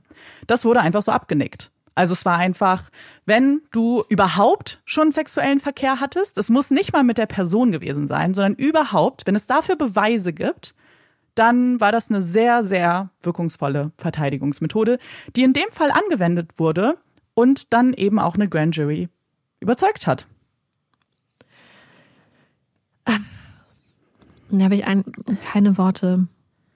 Ich hatte auch keine Worte, vor allem musste ich mich ja noch ein bisschen belesen, was dazu angeht, weil ich das irgendwie auch verstehen wollte. So, ich war ehrlich gesagt ich, fassungslos muss ich, ich verstehe es zu 1000 Prozent. Ich verstehe zu 1000 Prozent, dass in einer Gesellschaft wie damals in Texas, und ich kann mir auch vorstellen, dass es wunderbar in Deutschland funktioniert hätte, dass mhm. das das Denken ist. Weil es ist, ist das gleiche parallele Denken, was zum Beispiel auch dafür dazu geführt hat, dass die Vergewaltigung in der Ehe jahrzehntelang nicht als Straftat anerkannt wurde. Ja. So, und deswegen überrascht es mich insofern nicht. Ich finde es einfach immer nur wieder erschreckend, wenn man konfrontiert wird damit, wie massiv diese Misogynie und dieser, dieser Frauenhass, mhm. würde ich fast schon sagen, und, ähm, und dieses super konservative, patriarchale Denken einfach die Gesellschaft bestimmt. Aber man ist natürlich nicht überrascht, aber so ja. richtig schockiert. Und ich finde es ja. halt immer so krass, dass Leute da halt wirklich so drauf reinfallen, aber es passt natürlich zu den Wertvorstellungen einer Gesellschaft, die dann denken, ja. na ja, dann ist sie halt ein in Anführungsstrichen Flittieren. Was hast du denn erwartet? Genauso wie es jetzt ja immer noch Fälle gibt, wo gesagt wird, hm, na ja, also sie waren ja schon zusammen und na ja, aber mhm. sie hatten ja mhm. zum Beispiel, was weiß ich, kann ich mir vorstellen, dass gesagt wird, na ja, aber sie hatten ja zum Beispiel BDSM-Sex und solche Sachen. Ja, was erwarten sie denn dann so? Oder ja. ähm, dass halt so eine, ich sag mal, eine Verurteilung von weiblicher Sexualität, also insbesondere weiblicher Sexualität, äh, zu sowas führt. Was natürlich nicht nur ja. Frauen betrifft, aber ähm, ja. Und wann, also was glaubst du, ab wann hat man diese Verteidigungsstrategie verboten? Hm, will ich gar nicht wissen, wahrscheinlich. 2010? Ist auch eine Fangfrage. Es ist nämlich gar nicht verboten. Ah, okay.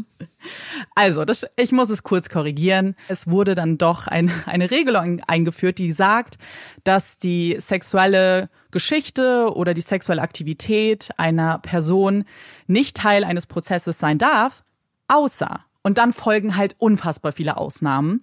Eine Ausnahme ist, um über Consent zu sprechen. Also um darüber sprechen zu dürfen, ob sie vielleicht zugestimmt haben könnte, dann darf auch über die Sexualität einer Person gesprochen werden.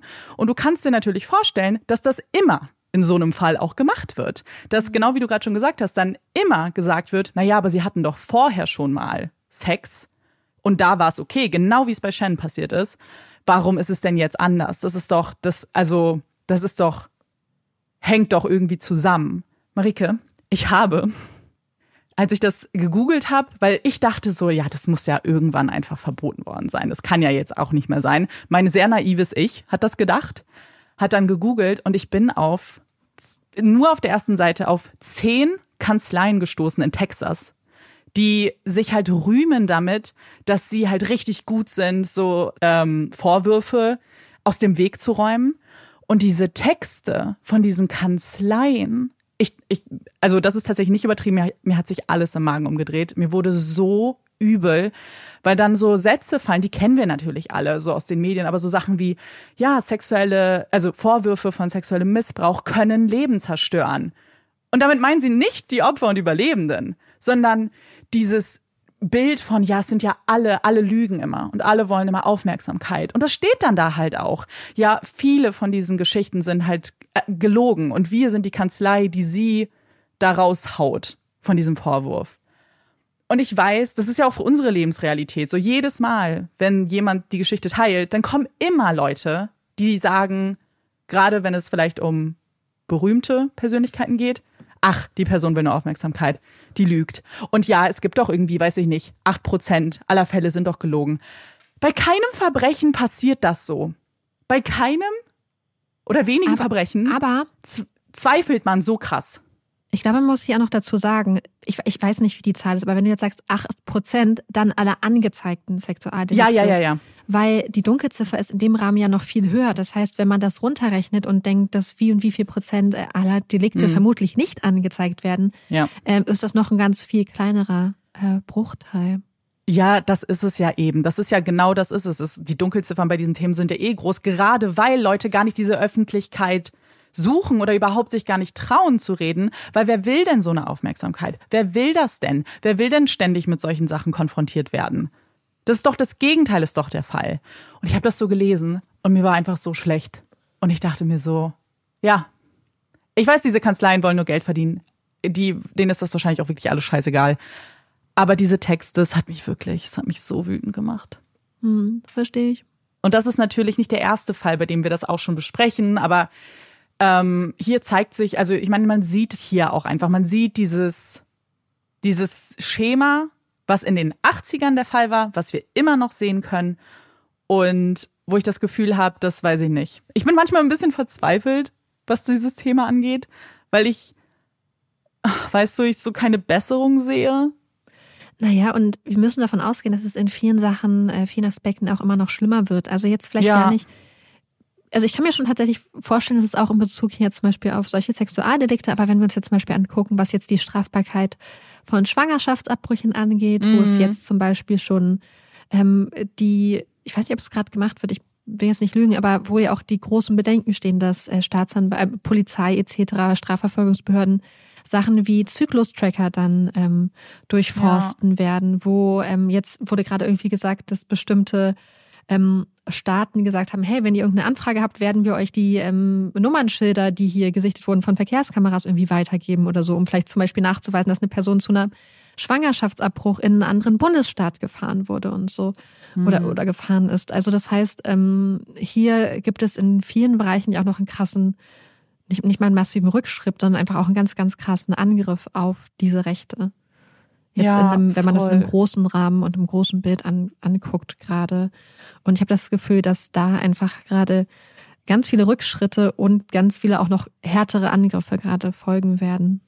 Ja, und ich weiß nicht, das ist halt, also wir beschäftigen uns natürlich so auch sehr viel damit, aber gerade im Rahmen des Podcasts ja auch irgendwie beruflich.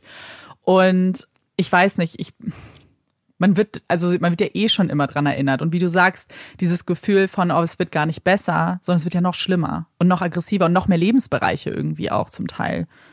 Und ich hatte jetzt gerade noch mal kurz meine Notizen gesehen oh, bei der einen Website von dem, weil es heißt jetzt nicht mehr Promiscuity Defense, aber es, ein paar ähm, von den Kanzleien haben einen neuen Begriff genutzt und den finde ich auch ganz schlimm. Und zwar ist das jetzt die This ain't the first rodeo Defense. Also es, ich, das war quasi nicht das erste Rodeo der Person, was heißt, die Frau, äh, die ja, Frau oder generell die Person ähm, war es schon sexuell aktiv und deswegen können wir jetzt über eine, können wir einfach davon ausgehen, dass die Zustimmung einfach gegeben wurde, was ja nicht so ist, ne? Nur um es nochmal vielleicht auch zu sagen. Es ist einfach reinste Frauen- und Menschenverachtung, ist es einfach. Ja, ja.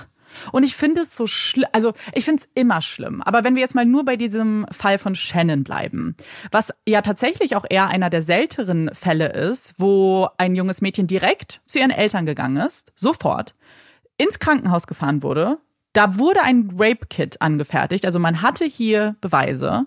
Man sofort war die Polizei da, hat Zeugenaussagen aufgenommen und so weiter. Und trotzdem hieß es dann, es gibt nicht genug Beweise, es gibt keinen Prozess, er kommt einfach frei. Und wie sie ja selbst gesagt hat, wer weiß, was er in der Zeit danach noch gemacht hat. Wir reden hier von 20 Jahren, mhm. die vergehen ohne, ja.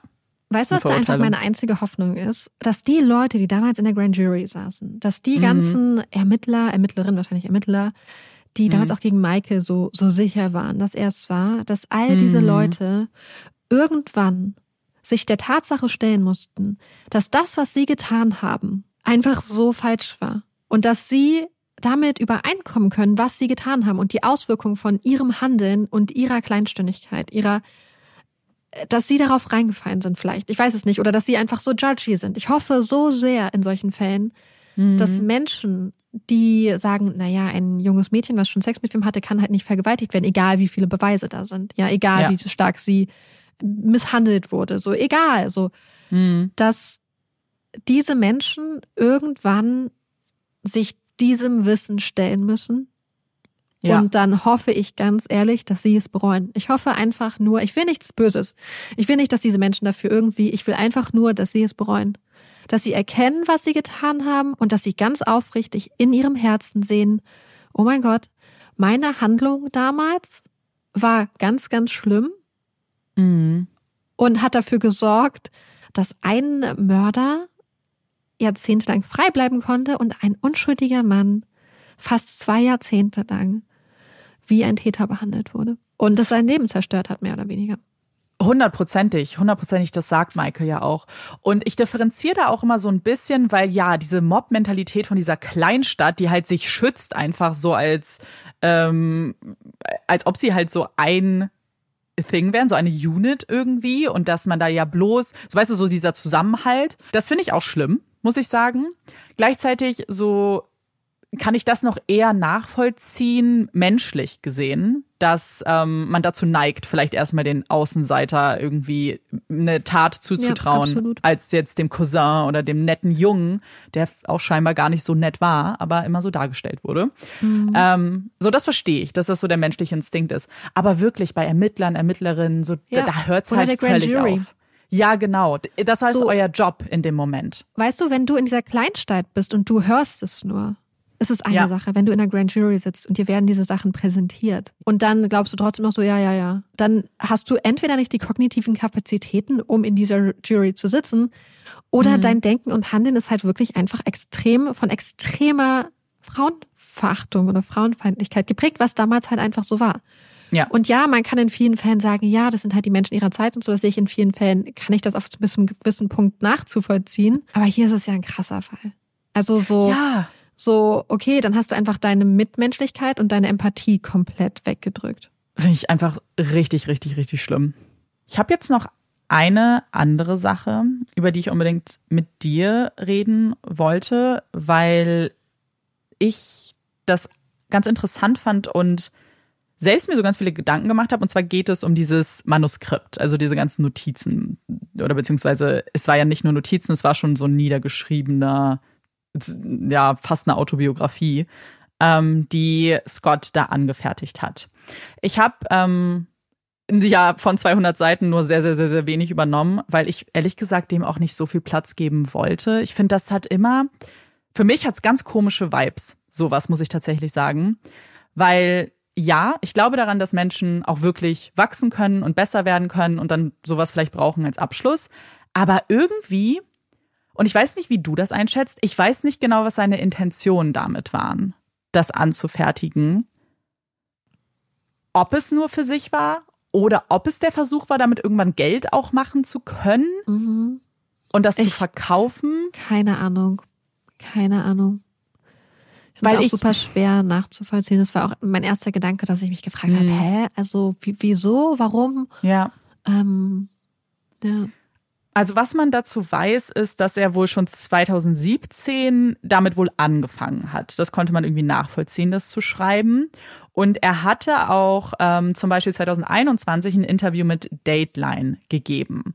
In diesem Interview hat er auch schon das, was da in diesem Manuskript stand, auch so wiedergegeben schon. Wurde ziemlich hart auch konfrontiert, weil sie gesagt haben, so ja, du hast in deinem Leben ziemlich viel manipuliert.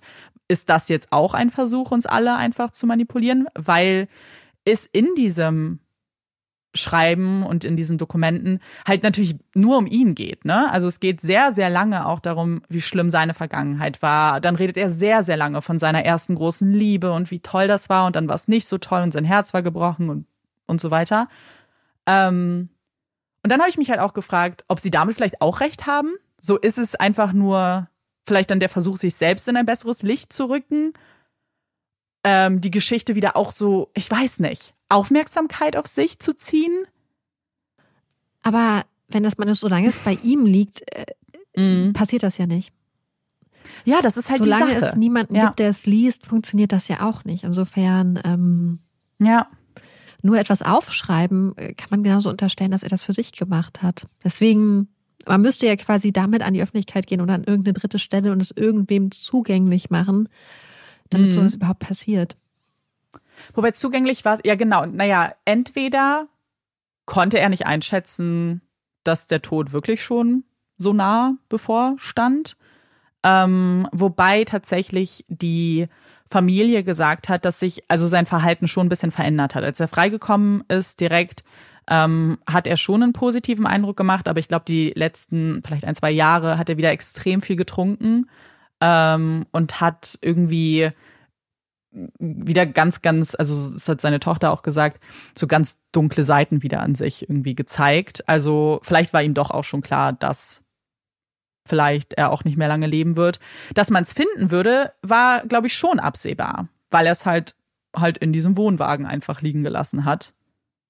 Also wieso so ein Nachwort? I don't know. Ja, ich- vielleicht habt ihr ja irgendwelche Theorien, äh, warum Mhm. man sowas macht. Ja, vielleicht wirklich, um die eigene Version der Geschichte einmal festzuhalten. Ja, was natürlich Sinn ergeben würde, weil die gab es ja nicht. Außer dieses Dateline-Interview. Aber sonst, äh, es gab ja keinen Prozess.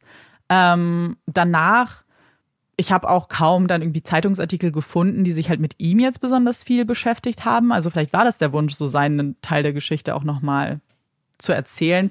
Wobei ich dann auch sagen muss, man muss das natürlich alles auch mit so ein bisschen mit dem Gedanken sehen und auch anhören, dass das natürlich auch kalkuliert sein kann. Ne? Also es muss ja gar nicht die Wahrheit sein, was er da erzählt.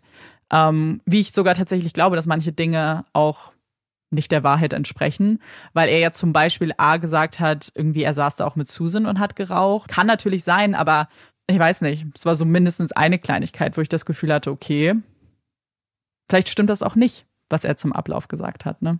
Ja. Oder er hat sie halt gezwungen, dass sie raucht. Ja, voll. Das Einzige, was mich dann wiederum bewegt hat, ist zumindest ein bisschen zu glauben, ist, dass er ja gesagt hat, dass sie ihm eine Ohrfeige gegeben hat. Ich frage mich, ob man das sagen würde. Aber gleichzeitig, ich weiß es nicht. Ich bin naja, da wirklich. Also das würde schon wieder reinspielen in ich wurde provoziert und so. Ja, stimmt. Nee, hast du recht. Stimmt. Mich würde auch wahnsinnig interessieren, mhm. wie ihr das so einschätzt und was das für ein Gefühl ihr, glaube ich, einfach habt. Mehr hat man ja jetzt in dem Fall auch nicht als wahrscheinlich ein Gefühl.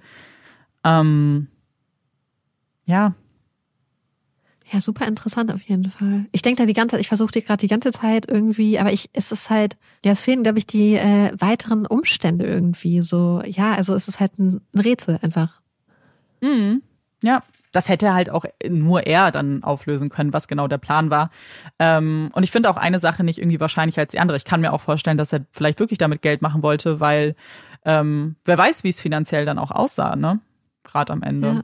Und wir wissen, dass das ja auch schon in der Vergangenheit ist. Es ist ja nichts Ungewöhnliches, dass Täter und Täterinnen das machen, dass sie ihre Geschichte dann weiter verkaufen oder halt nur für sich oder um seine Geschichte zu erzählen, ohne ja. unentgeltlich. Das ist ja echt interessant. Hm. Ja, das war auch alles, was ich äh, noch zusätzlich dazu an Infos habe. Ich bin sehr gespannt, was ihr sagt. Zum letzten Thema auch, aber auch allgemein zum Fall. Falls ihr euch mit dem Fall noch ein bisschen beschäftigen wollt, es gibt auch einen dazugehörigen Podcast vom Texas Monthly. Also die haben einen ganz langen Artikel gemacht und einen Podcast.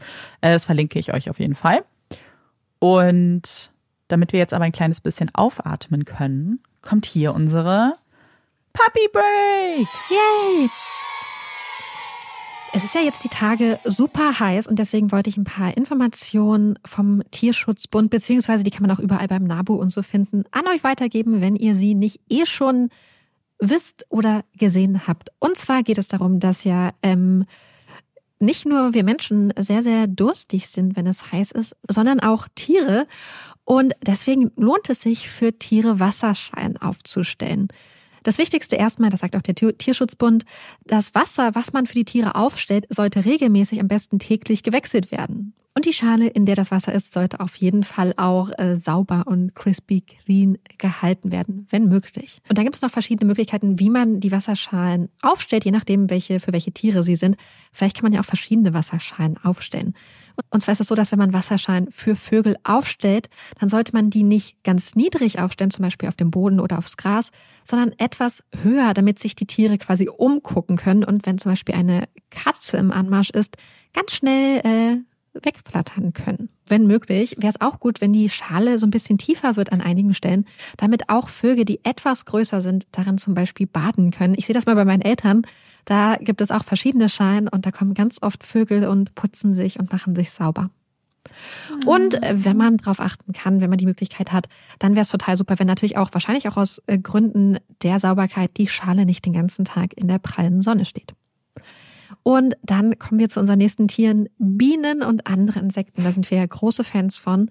Und hier wäre es total gut, wenn man in der Wasserschale so ein paar kleine Steinchen, also quasi so Mini-Inseln für die Insekten platziert, also eine flache Schale mit ein paar Steinchen drinne, damit die äh, Tiere da rankommen, ohne direkt reinzufallen. Und das wusste ich nicht, das ist für mich neu. Wichtig für Bienen ist, dass das Wasser nicht kalt ist. Also es sollte im mhm. Idealfall warm sein, sagen wir mal so, so um die 20 Grad. Und deswegen ist es eigentlich gar nicht schlecht, wenn man die Wasserschein hier an einem recht sonnigen, aber windstillen Ort platziert. Bienen sind übrigens auch große Fans von Regenwasser, steht hier. Und dann gibt es noch Eichhörnchen. Und hier kann man die, oder auch zum Beispiel Igel, hier kann man die Wasserschale gerne am Boden aufstellen, wo sie dann gut erreichbar sind. Und hier ist es ein bisschen wie bei den Vögeln am Anfang auch so, dass man die Schale im Idealfall nicht in der Nähe von Büschen oder Sträuchern platziert, damit falls sich äh, irgendwelche Feinde anschleichen wollen, das nicht passiert unbemerkt, sondern dass die Eichhörnchen einen guten Rundumblick haben und erkennen können, falls sich ein Räuber äh, auf sie stürzen möchte. Mm. Ja. Also falls ihr Bock habt, noch ein paar Wasserschälchen äh, Schälchen aufzustellen. Ja, aber es wird ja nochmal richtig heiß. Hast uns ja. richtig viele Tipps jetzt mitgebracht. Jetzt sind wir alles äh, richtig gut informiert. Danke auf jeden Fall. Hast du auch eine Empfehlung Ja, warte. für uns? Ja. Warum bin ich so Ja. überrascht? Das war jetzt richtig gemein, das war richtig shady. Ja, ich habe eine Empfehlung und zwar geht es um ein paar Hörbücher und zwar eine Hörbuchreihe von Helen Fields. Ich habe die bei Bookbeat gehört und zwar geht es um D.I. Kallanach. Das ist ein ähm, schottisch-französischer Ermittler, der in Frankreich bei Interpol war und dann nach Schottland kommt und sich da dann einleben muss. Und ich fand, die Hörbücher konnte man total gut weghören, fand ich teilweise sehr spannend. Ich habe irgendwann aufgehört, ich weiß nicht, ob ich noch mal reinkomme. Aber ich habe Mhm. die meisten Bücher der Reihe gehört und die meisten Bücher der Reihe haben mir wirklich gut gefallen. Also wenn ihr was äh, Spannendes hören wollt, insbesondere der Sprecher ist sehr, sehr gut.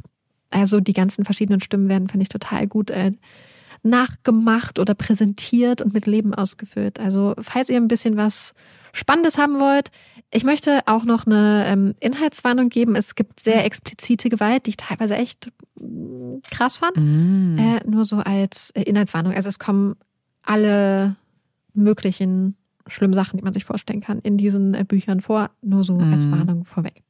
Ich habe auch ein Hörbuch, ähm, was auch, also auch spannend ist. Deswegen ziehe ich jetzt die Parallele. Das habe ich vor ganz schön langer Zeit gehört und jetzt letztens erst wieder drüber nachgedacht und dachte, ich glaube, das könnte einigen gefallen. Ich muss aber gleich direkt sagen, das gibt es nur auf Englisch, ähm, auch das Buch. Ich habe auch nichts gefunden, dass das irgendwie übersetzt wird. Und zwar geht es um This Golden State von Marit Weisenberg. Ich weiß nicht, ob man das so ausspricht. Ähm, verzeiht's mir. Wir schreiben es euch eh in die ähm, Beschreibung, wie die Autorin heißt und wie das Buch heißt. Und in dem Buch geht es um Poppy. Und man fängt eigentlich gleich mit einer ziemlich spannenden Prämisse an. Und zwar erklärt uns nämlich Poppy, dass sie mit ihrer Familie auf der Flucht ist. Die müssen nämlich immer in unbestimmten Zeitabschnitten umziehen und es gibt unterschiedliche Regeln, zum Beispiel, dass sie nicht über ihren Namen reden dürfen und ähm, Poppy weiß aber nicht warum. Ihr wird nicht gesagt, wovor sie genau flüchten. Ähm, sie weiß nicht, wann sie wieder wegziehen werden. Und sie wird jetzt immer älter und entwickelt dementsprechend die Neugier beziehungsweise auch einen Drang, vielleicht die Wahrheit herauszufinden. Sie war sonst eigentlich immer sehr genügsam, hat das alles so ein bisschen mit sich ergehen lassen, aber jetzt äh, plagt sie natürlich auch die Frage, wie sieht ihre Zukunft aus? So, sie wird bald erwachsen, möchte vielleicht auch irgendeinen Job haben und in dem Buch geht es eben darum und ich fand es wirklich gut gemacht. Ich fand es super spannend, weil ich mich die ganze Zeit gefragt habe, was da genau los ist. Ähm, gleichzeitig war es ein bisschen jünger, muss man sagen. Also hier gibt's jetzt keine explizite Gewalt zum Beispiel, ähm, aber dafür so niedliche, auch ähm, erste romantische Gefühle und so ein, ich, ich sag jetzt mal Schulleben, ähm, weil sie zum Beispiel sich wahnsinnig für Mathe interessiert und sie jetzt eine Lehrerin findet, die sich mit ihr so ein bisschen zusammensetzt und in die Richtung guckt, ob sie vielleicht ähm, was machen kann dann auch später. Und ich fand es echt einerseits super spannend, aber andererseits irgendwie auch voll schön, weil ich die Leute auch voll sympathisch fand. Und genau, das ist meine Empfehlung. Ja, äh, sehr interessant. Also voll die interessante, wirkliche Prämisse einfach. Mhm. Voll die interessante Idee. Ja, und damit kommen wir zu Hot und oder Cold Takes. Hast du was für uns? Ich habe ich hab heute nichts. Ähm, ich habe was, ähm, von dem ich tatsächlich gerne wissen würde, ob es ein Hot oder Cold Take ist. Ich habe nämlich vorhin mir was zu essen gemacht und in dem Rezept äh, gab es Pasta und dazu einen Rucola-Salat. Und ich finde Rucola richtig überbewertet. Ich habe wirklich, ich habe mich so hingesetzt, ich habe das auch gegessen, ich finde es nicht schlimm, aber gleichzeitig war ich so, ich weiß nicht, ob ich das, ob das sein muss. Tatsächlich. Und dann habe ich mich gefragt, wie andere Leute zu Rucola stehen. Ich liebe Rucola. Ich liebe. Das habe ich mir fast Rucola. gedacht, muss ich ehrlich sagen. Irgendwie, ich habe es mir voll gedacht. Ich finde das total geil. Ich mache total gerne Rucola-Pesto. Ich finde Rucola auf Burger geil. Ich finde Rucola. Ich habe vorhin äh, Pommes mit Rucola äh, gegessen, was sich nach, nach einer super seltsamen Kombination anhört. Es war so Pommes mit so einer rote Beete-Soße und Falafel. Aber ist richtig geil. Ja. Und ich liebe Rucola. Punkt. Sehr dolle. Sehr, sehr also, dolle. Ich, hab, das ich ist es kauf ständig Rucola. Und mich hatte ich, weil das war die Sache, die ich mich interessiert hat. Also ich, ich glaube schon, dass viele Leute Rucola essen. Ich, also das ist so das Gefühl, was ich habe. Aber ich, aber mich wollte, damit hast du es jetzt schon beantwortet. Mich hat halt interessiert, ob es Leute gibt, die das auch so wirklich voller Leidenschaft machen. Die nicht ja. nur denken, ah, das ist jetzt vielleicht auch ein bisschen besser als so Eisbergsalat. ähm, ich, habe mal ja. irgendwo gelesen, dass man auch, ich weiß nicht, ob das immer noch so ist, aber eine Zeit lang nicht so viel Rucola essen sollte, wegen was Echt? irgendwelchen Stoffen da drin. Da war ich richtig so, oh Gott, ich muss auf meinen oh Rucola-Konsum aufpassen. Ja. Dachtest du, du musst deinen dein Rucola. Musste ich, habe ich meinen Rucola-Konsum reduziert. Ich mag Krass. Dass du überhaupt von Rucola-Konsum sprichst, das ist, glaube ich, mhm. schon die Antwort auf die Frage. Sag mal, ich glaube, es passt auch ein bisschen zu Sommer, weil ich glaube, so Rucola-Salat bringt man bestimmt zum Grillen mit. Hab ich so in meinem Kopf. Ich weiß nicht. Ich finde es auch ehrlich gesagt ein bisschen arg bitter, tatsächlich. Ähm, Echt? Hm. Kommt, glaube ich, drauf an, wie viele Geschmacksknospen du auf der Zunge hast, weil es gibt ja so super, super, super, super Taster, die sehr viele Geschmacksknospen auf der Stumme haben, äh, auf der Zunge haben und deswegen Sachen wie Bier zum Beispiel als sehr viel bitterer wahrnehmen. Und wenn man mm. vielleicht nicht so gut schmeckt, wie vielleicht, eventuell könnte es bei mir so sein, weil ich ja zum Beispiel nicht keine Luft durch die Nase kriege und nicht so viel riechen kann, ähm, dass ich vielleicht deswegen Rucola gar nicht so bitter finde. Mm, das wäre ja spannend. Vor allem, weil, aber gleichzeitig ergibt es nicht so richtig viel Sinn, weil ich mag eigentlich bitter. Also, wobei, mm. stimmt das? Also, ich liebe ja Grapefruits die ja. Ja. Aber vor allem, es passt auch nicht, weil, wenn, also ich riechen kann ja jetzt auch erstmal nichts mit den Geschmacksknospen auf der Zunge zu tun haben, glaube ich. Ja, stimmt. Hm, ja, okay, stimmt. ich nehme alles zurück. Wir gehen dem jetzt richtig so, weißt du, so voll wissenschaftlich ran. vielleicht schmeckt dir halt einfach Rucola richtig gut und mir halt nicht. Jetzt ich, aber dann klären wir die Frage auch noch halt mit euch ein. Jetzt könnt ihr noch mit eure Meinung mit reingeben, wie ihr zu Rucola steht gerade auch dieses, ob ihr es richtig leidenschaftlich gerne mögt wie Marike. Und ich toleriere es halt schon. Es ist jetzt nicht so, dass ich es ganz scheiße finde. Aber weitergehen meine Gefühle halt nicht. Und damit beenden wir die Folge.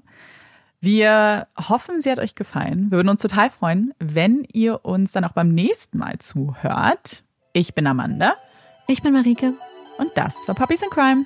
Tschüss.